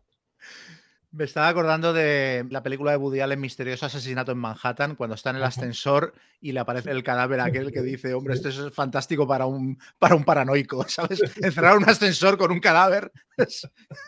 Pues sí, sí, quedarse ahí en mu teniendo fobia a los monstruos, maravilla. No, los míos, pues eso, llegaron corriendo hasta las bolas de transporte. En mi caso, la fortaleza estallando y hundiéndose directamente. De hecho, creo que cayeron varias plantas de repente porque se les hundió solo bajo los pies otra vez. Y luego, aparte, yo describí que de repente aparecían tentáculos gigantescos de Gatanatoa destruyendo partes de la fortaleza directamente porque se estaba levantando. Y claro, Gatanatoa es que es nivel King Kong, no sé cómo decirlo. Está muy enfadado. Tiene muy mal despertar. Y nada, llegaron a las bolas de transporte y el karma es que es maravilloso el rol por ese tipo de cosas. Como que Lola estaba inconsciente, Taylor y Lola una vez más acabaron juntos en la misma bola. no podía ser de otro modo. Y en la otra bola cabían los otros tres porque Cera Corma, que al fin y al cabo tenía el tamaño del muñeco ventrílocuo. Entonces metieron los otros tres en una bola y allí Emilia, que era la super Mackens a la hora de programar tecnología serpentida, porque ya lo había hecho muchas veces a lo largo de la campaña, programó la bola sin ningún problema y la bola salió disparada hacia el portal. Y bueno, Taylor tuvo algunos problemas de más. Taylor falló la tirada y como que tenía que forzarla y no tenía ni puñetera idea y tenía la habilidad muy baja y le quedaban pocos puntos de suerte, no se atrevió. No se atrevió y entonces dijo, bueno, me quedo con el fallo y entonces repetiré tirada cuando estemos más cerca del portal. Porque aún le quedaban 27, 28 puntos de suerte. Es que tengo apuntado la vida y la suerte con la que acabaron la campaña todos los personajes. Entonces, la primera bola, la bola donde iban Emilia, Cera y Lorenz, salió sin problemas por el portal. La de Taylor iba como dando una parábola loca, volvió a tirar, falló, ahí sí que forzó tirada para repetir y volvió a fallar. Y entonces se les cerró el portal con la bola dando vueltas alrededor sin él conseguir dirigirla. Se les cerró el portal y se quedaron los dos a vivir en Mu. Lo cual, por un lado, fue muy chulo, porque si dos personajes encajaba temáticamente que se quedaran eran Lola, que había sido mujer serpiente durante buena parte de su vida, y Taylor, que al fin y al cabo era un descendiente de una tribu que había vivido en Mu. Eso era muy chulo, pero claro, por otro lado, se quedaron con una cara de joder, ¿no? Lo que pasa es que yo les dije, bueno, ya que tengo el juego este de rol que enseñé el otro día, el Paleomythic, pues ahora os han visto una partida en Mu y los tíos súper contentos, ¿no? Y si no, siempre se pueden hacer amigos Spengler. Sí, Sí, mira, se pueden encontrar, es verdad, realidades paralelas y tal. Sí, sí, sí, Y nada, pues los demás salieron y ellos dos se quedaron, se quedaron atrás. Claro, en, mi caso salieron, estaban esperando, forzaron todo lo que pudieron para esperar a Spengler, pero les daba miedo que se acabara cerrando el portal o explotara y, y se quedaran ellos también atrapados. Por tanto, al final, pues acabaron entrando por el portal, pasaron al otro lado en el otro lado, Joshua todavía no había hecho acto de aparición, tampoco había pasado tanto tiempo y Joshua Medham, de hecho, estaba a punto de llegar a la isla. Entonces bajaron otra vez hacia la cala donde habían amerizado el, avión y lo habían metido en la playa, lo volvieron a poner en el mar y se alejaron sobrevolando y de hecho vieron el barco de Joshua Medham que se dirigía hacia la isla, pero a buenas horas, ¿no? Sí, menudo objeto se debió quedar. Exacto, exacto, ese es el tema. Y, eso, volvieron a, Santos otra vez, desde allí cogieron un avión hasta Nueva York y allí dimos por acabada la campaña, aunque luego hicimos un poquito de, metajuego y de epílogo para explicar un poco, pero esto ya lo explicamos después si acaso, ¿no? Sí, estaba pensando que lo que le pasó a Joshua, yo una vez me acuerdo en el festival de Benicassim, Fuimos un año, unos amigos y yo, montamos la tienda y delante nuestro había otra tienda de campaña de otro grupo. Y bueno, pues aquello te haces amigo de ellos durante los tres días de festival y coincides en conciertos y no sé qué, y pásame la cachimba y estas cosas. Y de repente, el domingo por la mañana, estábamos ya recogiendo painos para Barcelona, se abre una de las tiendas de campaña aparece un tío y dice, ¿a qué hora toca Pulp? O sea, el tío habían llegado Tres jueves, días, tres días después, ¿no? llevaba tres días drogado y dormido dentro de la tienda de campaña y salió el domingo por la mañana, ¿a qué hora toca Pulp? Pues Joshua Medham es un poco a qué hora toca Pulp, ¿no? Sí, a ver, eh, yo creo que la, campaña se dio como se dio, es decir, él hubiera tenido sus posibilidades si los jugadores en vez de coger el hidroavión hubieran intentado infiltrarse en su barco, entonces las cosas hubieran sido de forma diferente, ¿no? O si las cosas hubieran ido diferentes en, en Calcuta, pero yo creo que ya, tal como las cosas habían ido, pues esta era la opción más plausible. Pues bueno, los míos ya digo, salieron del portal. Aparte salieron del portal cuando el Haftoran, el segundo Haftoran empezaba a reventar con Gatanotoa pegando brincos ahí e intentando avanzar también porque veía el portal y, ¿sabes?, liar la parda. Y el Haftoran un poco cortó esa escena justo cuando salían por el portal. Pero a hostias, ¿quién crees que puede más, el Haftoran o Gazanotoa? No, yo no creo que el Haftoran se cargue a un dios exterior de estos como Gazanotoa. Lo que sí que el Haftoran iba a hacer es reventar del todo la fortaleza, seguramente matar un montón de Shogots y de antiguos y, y posiblemente acabar de cerrar el portal. O sea que Claro. me, sirvió, me sirvió para eso, un poco para acotar la escena final. Entonces, nada, pues salieron y lo que hice fue fundió en negro y epílogo ya en, en Nueva York, un poco explicando lo que había pasado meses después y toda la pesca. Yo igual. Hicimos redlining hasta Nueva York, lo dimos por concluido. De hecho, al final de la campaña, en el índice de bajas del grupo, pues tenemos a los hermanos Spengler, que murieron los dos, uno en Borneo y el otro que, aunque no está confirmado que muriera, pero quedó abandonado y, y perdido en Mu.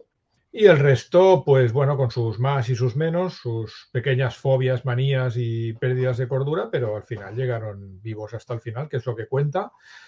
Entonces hicimos un poco de epílogo, incluso hice un pequeño diario, ¿no? Explicando las cosas que habían pasado. Entonces, una cosa que me pareció chula, y aparte la consensué con ellos y, y creemos que tenía sentido, fue que ellos después de cada capítulo siempre iban un poco a reportar a, a sus amigos los mafiosos, ¿no? A Joe Bonano, cada vez que volvían de una misión iban a cenar al, al restaurante italiano, que se comía muy bien allí, y reportaban, ¿no? Le explicaban un poquito a Joe cómo estaba el tema, porque él tenía mucho interés, porque él seguía muy quemado por todo lo que había pasado, porque él estaba muy enfadado con los hombres serpientes porque habían infiltrado un tío entre sus hombres y luego el ataque al almacén de Nueva York le había costado las vidas de unos cuantos de sus esbirros, ¿no? Y esto al tío le seguía tocando las narices y tenía mucho interés por saber cómo acababa el tema. Entonces ellos le explicaron todo y, bueno, las noticias de los periódicos de al cabo de un año dijeron que Joshua Medham había sufrido un, un atentado y no estaba claro quién lo había acribillado a balazos a la salida de su mansión junto con algunos de sus colaboradores, entre los cuales se contaba el doctor González y tal, pero es obvio que la mafia se había encargado de, de vengarse por todas las cosas que él les había hecho, ¿no? Y ya está, luego hice un poquito de, explicación del resto de cosas que habían quedado colgadas. Por ejemplo, la enfermera Floret, que ellos la abandonaron en el Congo una vez más. Ellos eh, se, se, iban de los sitios siempre diciendo, bueno, sí, sí, ya volveremos, ¿eh? no se preocupen que, que ahora ya pasaremos. Y luego dejaban a todo el mundo tirado, ¿no? Entonces, me pareció de justicia arreglar algunas cosas. Y en el caso de la enfermera del Congo fue fácil, porque además estaba la expedición de la arqueóloga francesa que se había perdido, entonces estaba justificado que fuera un equipo de rescate y acabaron rescatando a la enfermera, que era una de las pocas personas mmm, decentes, decentes que, que, había por allí en ese momento, ¿no? Y se la volvieron a casa. Y luego, pues nada, el resto, eh, Henderson se recicló en, en escritor de ciencia ficción, Hollingsworth volvió a sus andanzas como famoso explorador, O'Driscoll probó suerte en el cine y Spark pues montó su empresa de cachivaches e ingenios raros y se supone que empezó a trabajar para el gobierno proveyéndoles de utensilios míticos. ¿no? Y ya está, este es un poco el, el, fin del grupo, que no descartamos que a lo mejor algún día pues, se puede volver a juntar para una última, una última cruzada o algo así. Yo también utilicé a los mafiosos, en mi caso, utilicé a los mafiosos para que plantasen pruebas en contra de Caducius, de que estaba introduciendo droga en el país, etcétera, para que el gobierno, el FBI o quien fuera, tuviera motivos para investigarles y cerrar la empresa, que después de la, de la muerte de Joshua Medham o desaparición de Joshua Medham, había entrado en barrena a nivel económico, etcétera. ¿no? Entonces, bueno, lo típico. Entraron los federales, se llevaron todas las cajas y aquello lo clausuraron y, y se abrió un parque temático o algo así, no sé. Pero sí, utilizar a los mafiosos un poco para acabar de cerrar el círculo de que Caduceus se iba al cuerno. Entonces, bueno, los jugadores aplaudieron mucho y, ah, bien, oh, fantástico. O sea, todos muy contentos, les gustó mucho el final. La verdad es que fue una última sesión. Yo estoy muy contento de cómo, de cómo la dirigí. A nivel de ritmo, creo que me quedó muy chula y creo que quedó muy redondito lo de utilizar el Haftorang, lo de conseguir meter a los dos villanos, lo de que Taylor y Lola se quedaran atrás, creo que todo quedó como muy de película. Entonces lo que hice fue un epílogo, saltamos al año 1939 y describí Ah, una escena. Esos son seis años. Sí, describe una escena en un club nocturno en Londres, una banda tocando música y tal, y de repente el plano gira y en una de las mesas está Emilia fumando y tomando una copa mientras escucha música. Entonces se le acercan dos tíos y hablan con ella, señora Emilia Beder, sí, sí, soy yo, ¿qué, qué querían? ¿Qué querían? Trabajamos para el Servicio Secreto Británico. Nos envía el señor Cera Cormac, que Cera Cormac se había convertido como en el jefe del Ujú. Servicio Secreto Británico de Investigación Paranormal. O sea, aquí cogí cosas un poquito de Delta Green, de los orígenes de Delta Green y también de Ashton Tulu, y dije, bueno, pues hay una guerra secreta porque va a empezar la Segunda Guerra Mundial y todos los bandos están aquí con su tinglao para conseguir eh, objetos mágicos o lo que fuera, ¿no? Entonces le, le dijeron, nos envía el señor Cera Cormac, queríamos hablar con usted. ¿Ha oído usted hablar de la teoría de Atlantis, de la Atlántida? Entonces le tiraron encima de la mesa un medallón que tenía la forma de un cráneo del que salían unos tentáculos, una especie de pulpo cadavérico, y puse una música de la película que hay de Robert Zemeckis de Beowulf, de dibujos, que tiene una música como muy tan, tan, tan, tan, tan, tan, tan, muy pulp, y ella se los quedaba mirando con cara de sorpresa, y ahí se acabó la campaña. Entonces la intención es que, igual dentro de algunos años, dirijo la campaña Shadows of Atlantis de Acton Tulu, que es muy buena, que al final me acaba comprando la nueva edición de 2 de 20 también, porque le han metido un capítulo extra, han reordenado la información, porque esta campaña, la original es muy chula, pero tiene una, tiene una cosa rara y es que como ocurre en varios teatros de guerra, la intención es que hagas un grupo de aventureros que investigue a la vez en cada teatro de guerra. O sea, algunos en África, otros en Europa, otros en Asia, y me parece difícil de arbitrar, incluso puede ser un poco tedioso. Y esta parte la han reescrito y esto se la han cargado, le han metido un capítulo extra y tal. Ah, vale. A mí lo que me tiraba para atrás de esta campaña es que pensaba que toda pasaba, que era una campaña subacuática toda. No, no, no, no. Es una campaña alrededor del mundo, aparte cuando la Segunda Guerra Mundial está empezando, que todavía hay muchos países que no han cerrado fronteras, con lo cual no es un marronazo moverse por ellos. Y es, a mí la trama me parece cojonuda. Quizá no es tan impensable, ¿no? Lo de moverse por todos los teatros. No, pero me parece que puedes hacerlo de manera puntual, pero plantear toda la campaña así, mm, me parece igual incluso un poco cortarrollos, ¿no? Llevas tu personaje chulo y ahora lo tienes que aparcar y coger de repente otro para moverte por África, no sé. Ah, con Pero bueno. diferentes grupos. Claro, claro, es que hay diferentes grupos Ah, a la vale, vez vale, entendido. Vale. operando en cada teatro de guerra. Entonces juegas como tres o cuatro capítulos de la campaña con un grupo, tres o cuatro con otro, no sé. Pero vamos, que esta la han reescrito y esto parece que lo han eliminado. Y la trama de la campaña es cojonuda, o sea que igual dentro de unos años jugamos Acton Tulu y recuperamos algunos de los personajes que sobrevivieron a, a la serpiente de dos cabezas. Sí, a la segunda unidad de Muno, ¿no? no, a esos les haré Paleomític, o sea, aventura de Paleomític se la haré seguro porque es que pega muy bien. Engancha. Bueno, engancha tienen ocho bien. años para encontrar un portal y volver. Sí, igual les da tiempo. Hombre, esta sería buena también, que de repente aparezca Taylor por allí, ya lleno de tatuajes y, ¿sabes? Y hablando Nakal perfectamente y varios idiomas de los mitos. Esto sería guapo. Y bueno, pues así, así se acaba la serpiente de dos cabezas. Entonces, Vale, a ver, Teníamos algo más para contar, ¿no? O para ¿Sí? evaluar o algo así. bueno, sí, a ver, un poquito conclusiones, reflexiones finales del resultado de la campaña, de bueno, de qué nos parece en conjunto, de cómo creemos que nos salió, cómo valoramos a nuestros jugadores también. Bueno, yo quería empezar por esto. Yo sobre todo quiero darle las gracias a, a los jugadores de mi grupo. Creo que estuvieron todos fantásticos y quiero mencionarlos uno a uno. Hollingsworth, que fue quizá el impulsor de la partida, aparte que el personaje de Ramón, que Ramón era el que ponía la casa y eso siempre es algo que hay que valorar, y era uno de los más implicados y, eso fue el alma, una de las almas de, la campaña, uno de los personajes que iba tirando todo el rato constantemente y eso a mí siempre me gusta mucho tener gente así implicada. O'Driscoll, que era el personaje de Manolo, que aparte él nos hacía el servicio de agenda porque nos llevaba el diario y al principio de cada sesión leía lo que había ocurrido en la, en la partida anterior y esto mantenía a la gente muy en tensión y muy al día de lo que estaba pasando. Ángel, que era Henderson, que era otro de los personajes que tiraban mucho, mucho, mucho del grupo.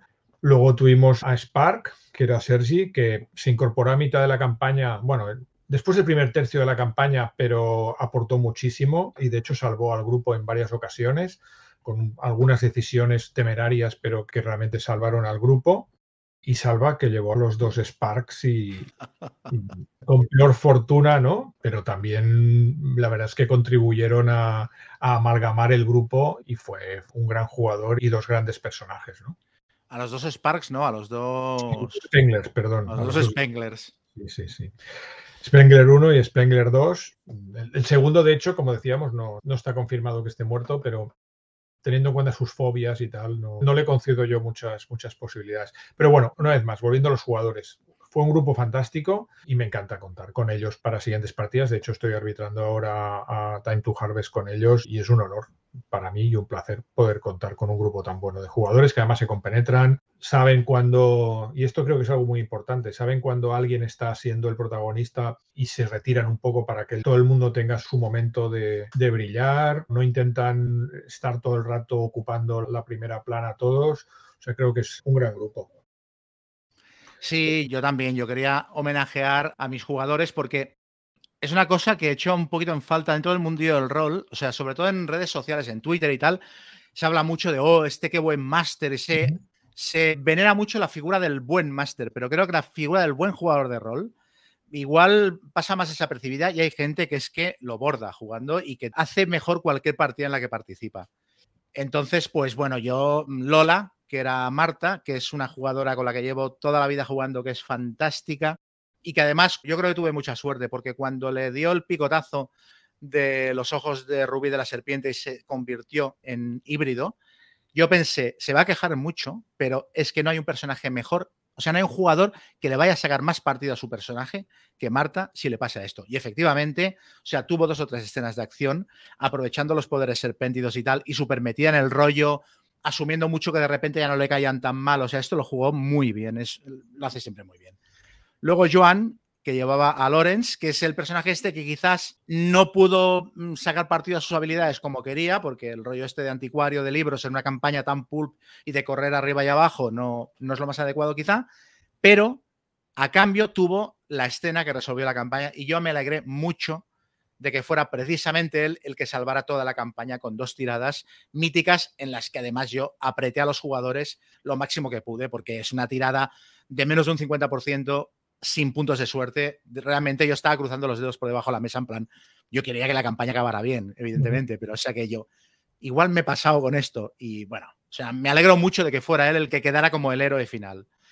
Luego Miguel Ceracormac, un personaje súper raro, muy pintoresco, que hubiera sido muy difícil de encajar en una campaña menos pulp, pero que aquí pegó muy bien y que me divertí mucho dirigiéndolo porque es como estos personajes en los que el máster también tiene agencia. Como que él no rellenó los huecos de trasfondo y de sus poderes y tal, a mí me dio mucha cancha para jugar con él y luego el todo lo aceptaba muy bien. O sea, me acuerdo una cosa que pasó, que no la he contado durante las partidas, que lo hice como para, para demostrar que él tenía 177 años, que es que en un momento dado, no me acuerdo qué hicieron, que consiguieron ver eh, con algún objeto mágico que encontraron algo así, vieron un momento del pasado no sé si él los hipnotizó o algo así. Y entonces vieron una mesa de oficiales del siglo XIX desayunando, ¿sabes? Y en la otra punta de la mesa Napoleón sentado y era el desayuno de la mañana de Waterloo. Y estaba Cera Cormac al lado de Napoleón intentando convencerle de que no plantara batalla. En plan, no, es que esto no va a salir como usted cree, Sire. y el otro esto, lo que dijo Napoleón en la batalla, esto, esto antes de comer está resuelto. Y el otro, no, de verdad, hágame caso, que no, que yo lo sé, que ¿sabes? Entonces, claro, este tipo de cosas eran muy divertidas y le agradezco mucho a Miguel que se hiciera un personaje así de, así de particular. Luego, Pera, que llevó a Taylor, que Pera es una fiesta en cualquier género, en cualquier partida, es una máquina de soltar chistes, es un jugador excepcional, es un jugador con mucho efecto alfa, ¿sabes? Tiene mucha tendencia a, ya voy yo y lo hago, ¿no? Pero a veces hace falta este empuje, porque de hecho en este grupo a veces se producía la tendencia contraria. Había jugadores que eran muy conservadores y él ayudaba mucho cuando había que ponerse las pilas y poner las cosas en marcha, ¿sabes? O sea, es que ha estado el coche artillado, o sea, tan pesado con el coche artillado, al final el coche artillado fue fundamental para resolver la, partida. Y es un tío que siempre juega muy bien y vamos, yo lo adoro. Y luego Keka, Kequilla, que me hace mucha ilusión porque es la primera campaña de rol que jugaba. ¿Te refieres a Consuelo? Sí, exacto. pues ella había jugado a Dungeons and Dragons de joven, en la universidad y tal, no había vuelto a jugar a rol y de repente una campaña de la llama de Tulu de dos años y pico, en la que tienes que hacer un personaje con cierta profundidad y tal, y era muy chulo verla jugar porque todo le resultaba nuevo y todo le resultaba fantástico. De hecho, cuando tuvimos la crisis del COVID, que la partida paró y tal, ella fue la que más energía puso para volver a jugar, la que más insistía a todo el mundo, venga, vamos a quedar, vamos a quedar, vamos a intentar jugar online, vamos a intentar esto. Cuando no podía venir a Barcelona, hacía todos los esfuerzos para conectarse y jugar por videoconferencia. Bueno, de hecho, yo le regalé para su cumpleaños un dibujo de su personaje que lo dibujó Albert Montéis y lo tiene puesto en el comedor enmarcado. En plan, no, no, es que yo he estado dos años de aventuras por el mundo, ¿sabes? me acuerdo, hace muchos años les dirigí una partida a Ángel, uno de tus jugadores, Ángel y su grupo de juego, les hice una partida de paranoia y cuando estábamos cenando descansando, ellos me hablaban de su campaña de Dungeons and Dragons. Y uno de ellos dijo, dice, yo este verano no me he ido de vacaciones, pero me he ido a los Forgotten. O sea, he estado todo el verano de vacaciones en los Forgotten.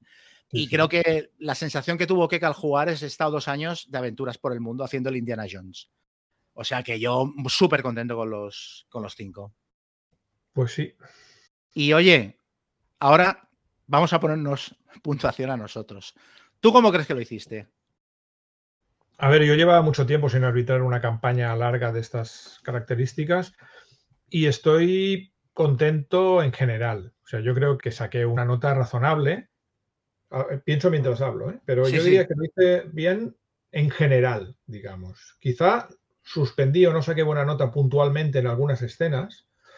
igual en Borneo no presenté todo lo que podían haber hecho los jugadores, o en Bolivia quizá porque todavía estaba arrancando la partida me cogió un poco frío y cuando los personajes dijeron que no bajaban al pozo aquel, la verdad es que me quedé tan paralizado que, no sabía ni cómo, ni cómo actuar. Y, o sea, hay algunas cosas puntuales que pienso, ostras, aquí tendrías que haber apretado más.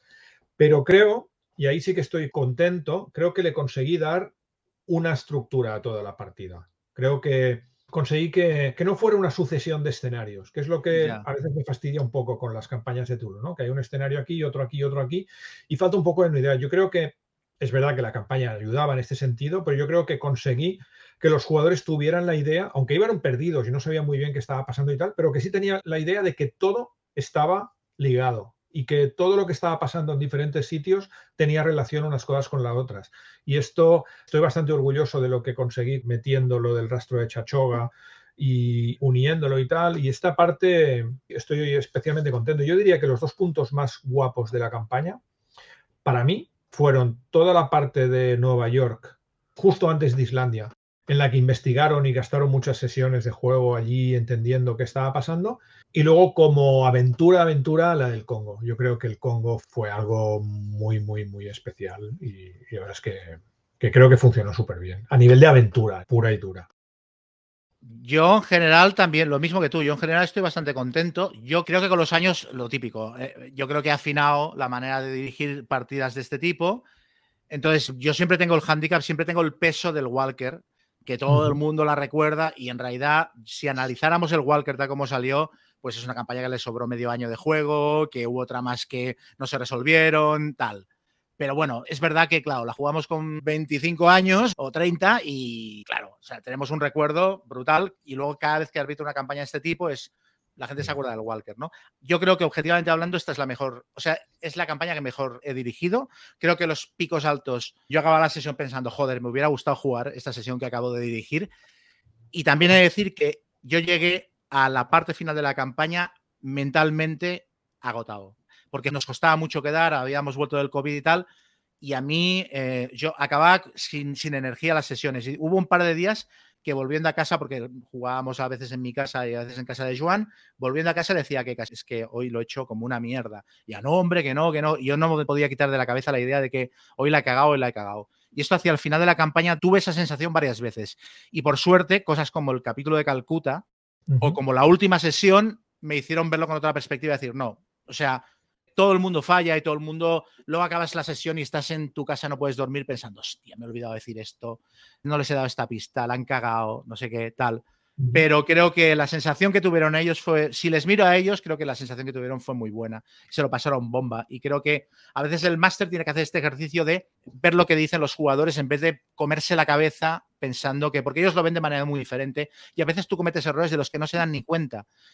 Totalmente. Yo, volvía, volvía en metro con Manolo, con Odrisco normalmente, y él siempre me decía que la partida había sido cojonuda y tal, y lo cual era muy chulo, ¿no? Pero luego a mí me pasaba lo mismo que a ti, llegaba a casa y muchas veces me estaba comiendo la cabeza con algo que no había dicho o algo que tendría que haber pasado y no había pasado.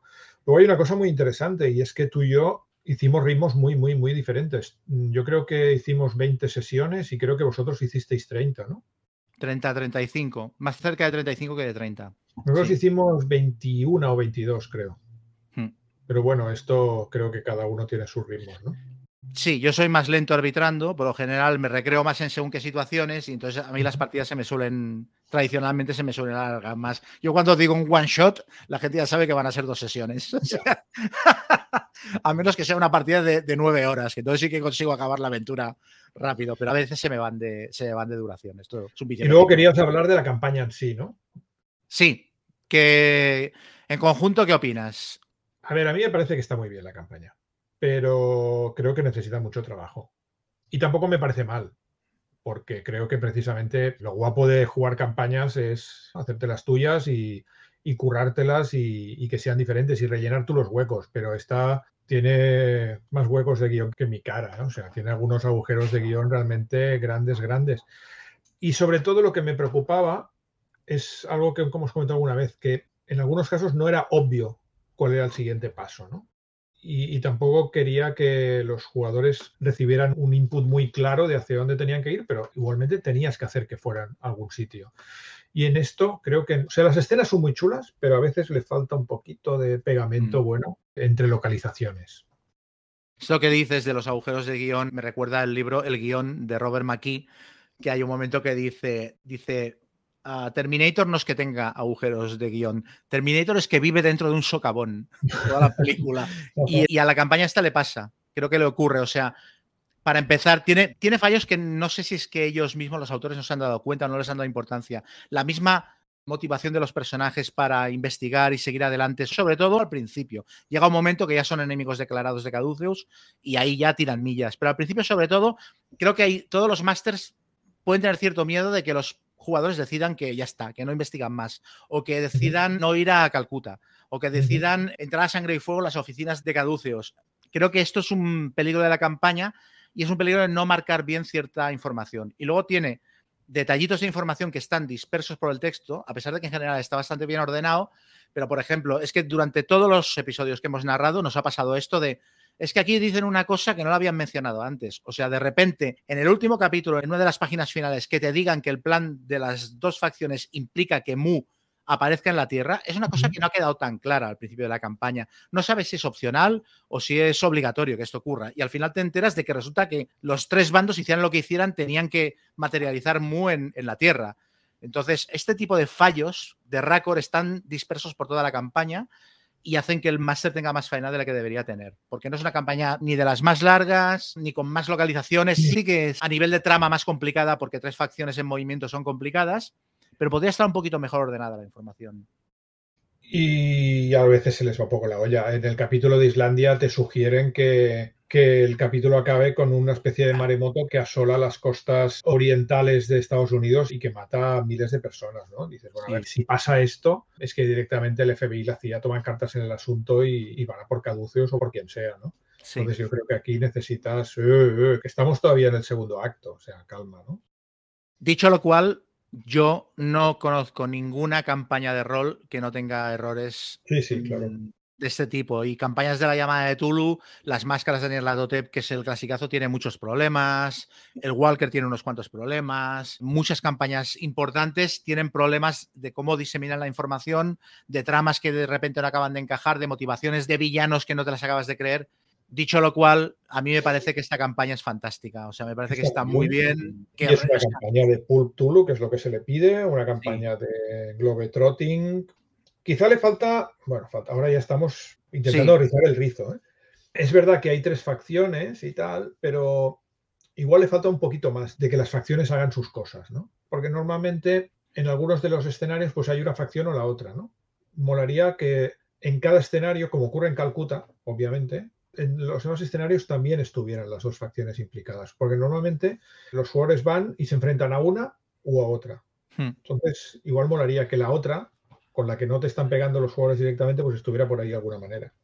Eso lo tiene que trabajar el director de juego, porque por ejemplo Tiranish estaría bien que te dieran más ideas para cómo utilizarla y que no sea simplemente una presencia de fondo que aparece en dos o tres capítulos puntuales y la lía parda, ¿no? Estaría bien que estuviera trabajando en la sombra y que tú tuvieras una timeline de lo que puede hacer o no puede hacer, pero eso te lo tienes que hacer tú, si quieres realmente. Pero bueno, yo creo que está muy bien el rollo de que la campaña Estamos aquí poniéndole pegas, pero yo estoy hablando de una campaña que si le tengo que poner una nota le pongo un 9. Sí, yo también. Para mí es la mejor campaña de la llamada de Tulu porque aparte es una campaña moderna que vive un poco de las anteriores y trastoca los equilibrios de las otras campañas. Lo que dijimos el otro día de que la fase de la dinamita empieza muy pronto, de que pillas a los jugadores a contrapié con muchas cosas que ocurren durante la campaña. Ellos esperan que haya ciertas cosas, se, esperan como unidades seguras de aventura a las que ir, ¿no? Lo de, lo de las máscaras de que es ciudad, cultistas, Sótano Shogot. Es un poquito la estructura de las tres o cuatro primeras aventuras de las máscaras. Y aquí esto te lo pone patas arriba enseguida. Y esto lo hace muy divertida, muy dinámica. Y, realmente tienes la sensación de estar jugando una película de Indiana Jones. Sí. Pues muy bien. Ya lo tenemos. Ya estaríamos. Entonces, haremos un último capítulo, pero ya lo explicaremos cuando lo hagamos, ¿no?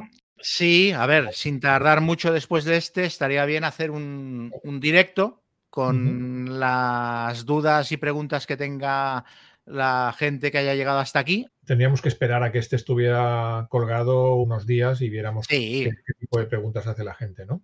Claro, este hay que dejarlo respirar un poquito para que la gente pueda acumular preguntas y tal, y eh, tanto las que nos dejen en los comentarios de YouTube y de Evox, como la gente que se conecte en directo y nos quiera preguntar cosas. Y luego, aparte, yo intentaré que varios de mis jugadores pasen a saludar y expliquen su versión de los hechos, que esto siempre es divertido.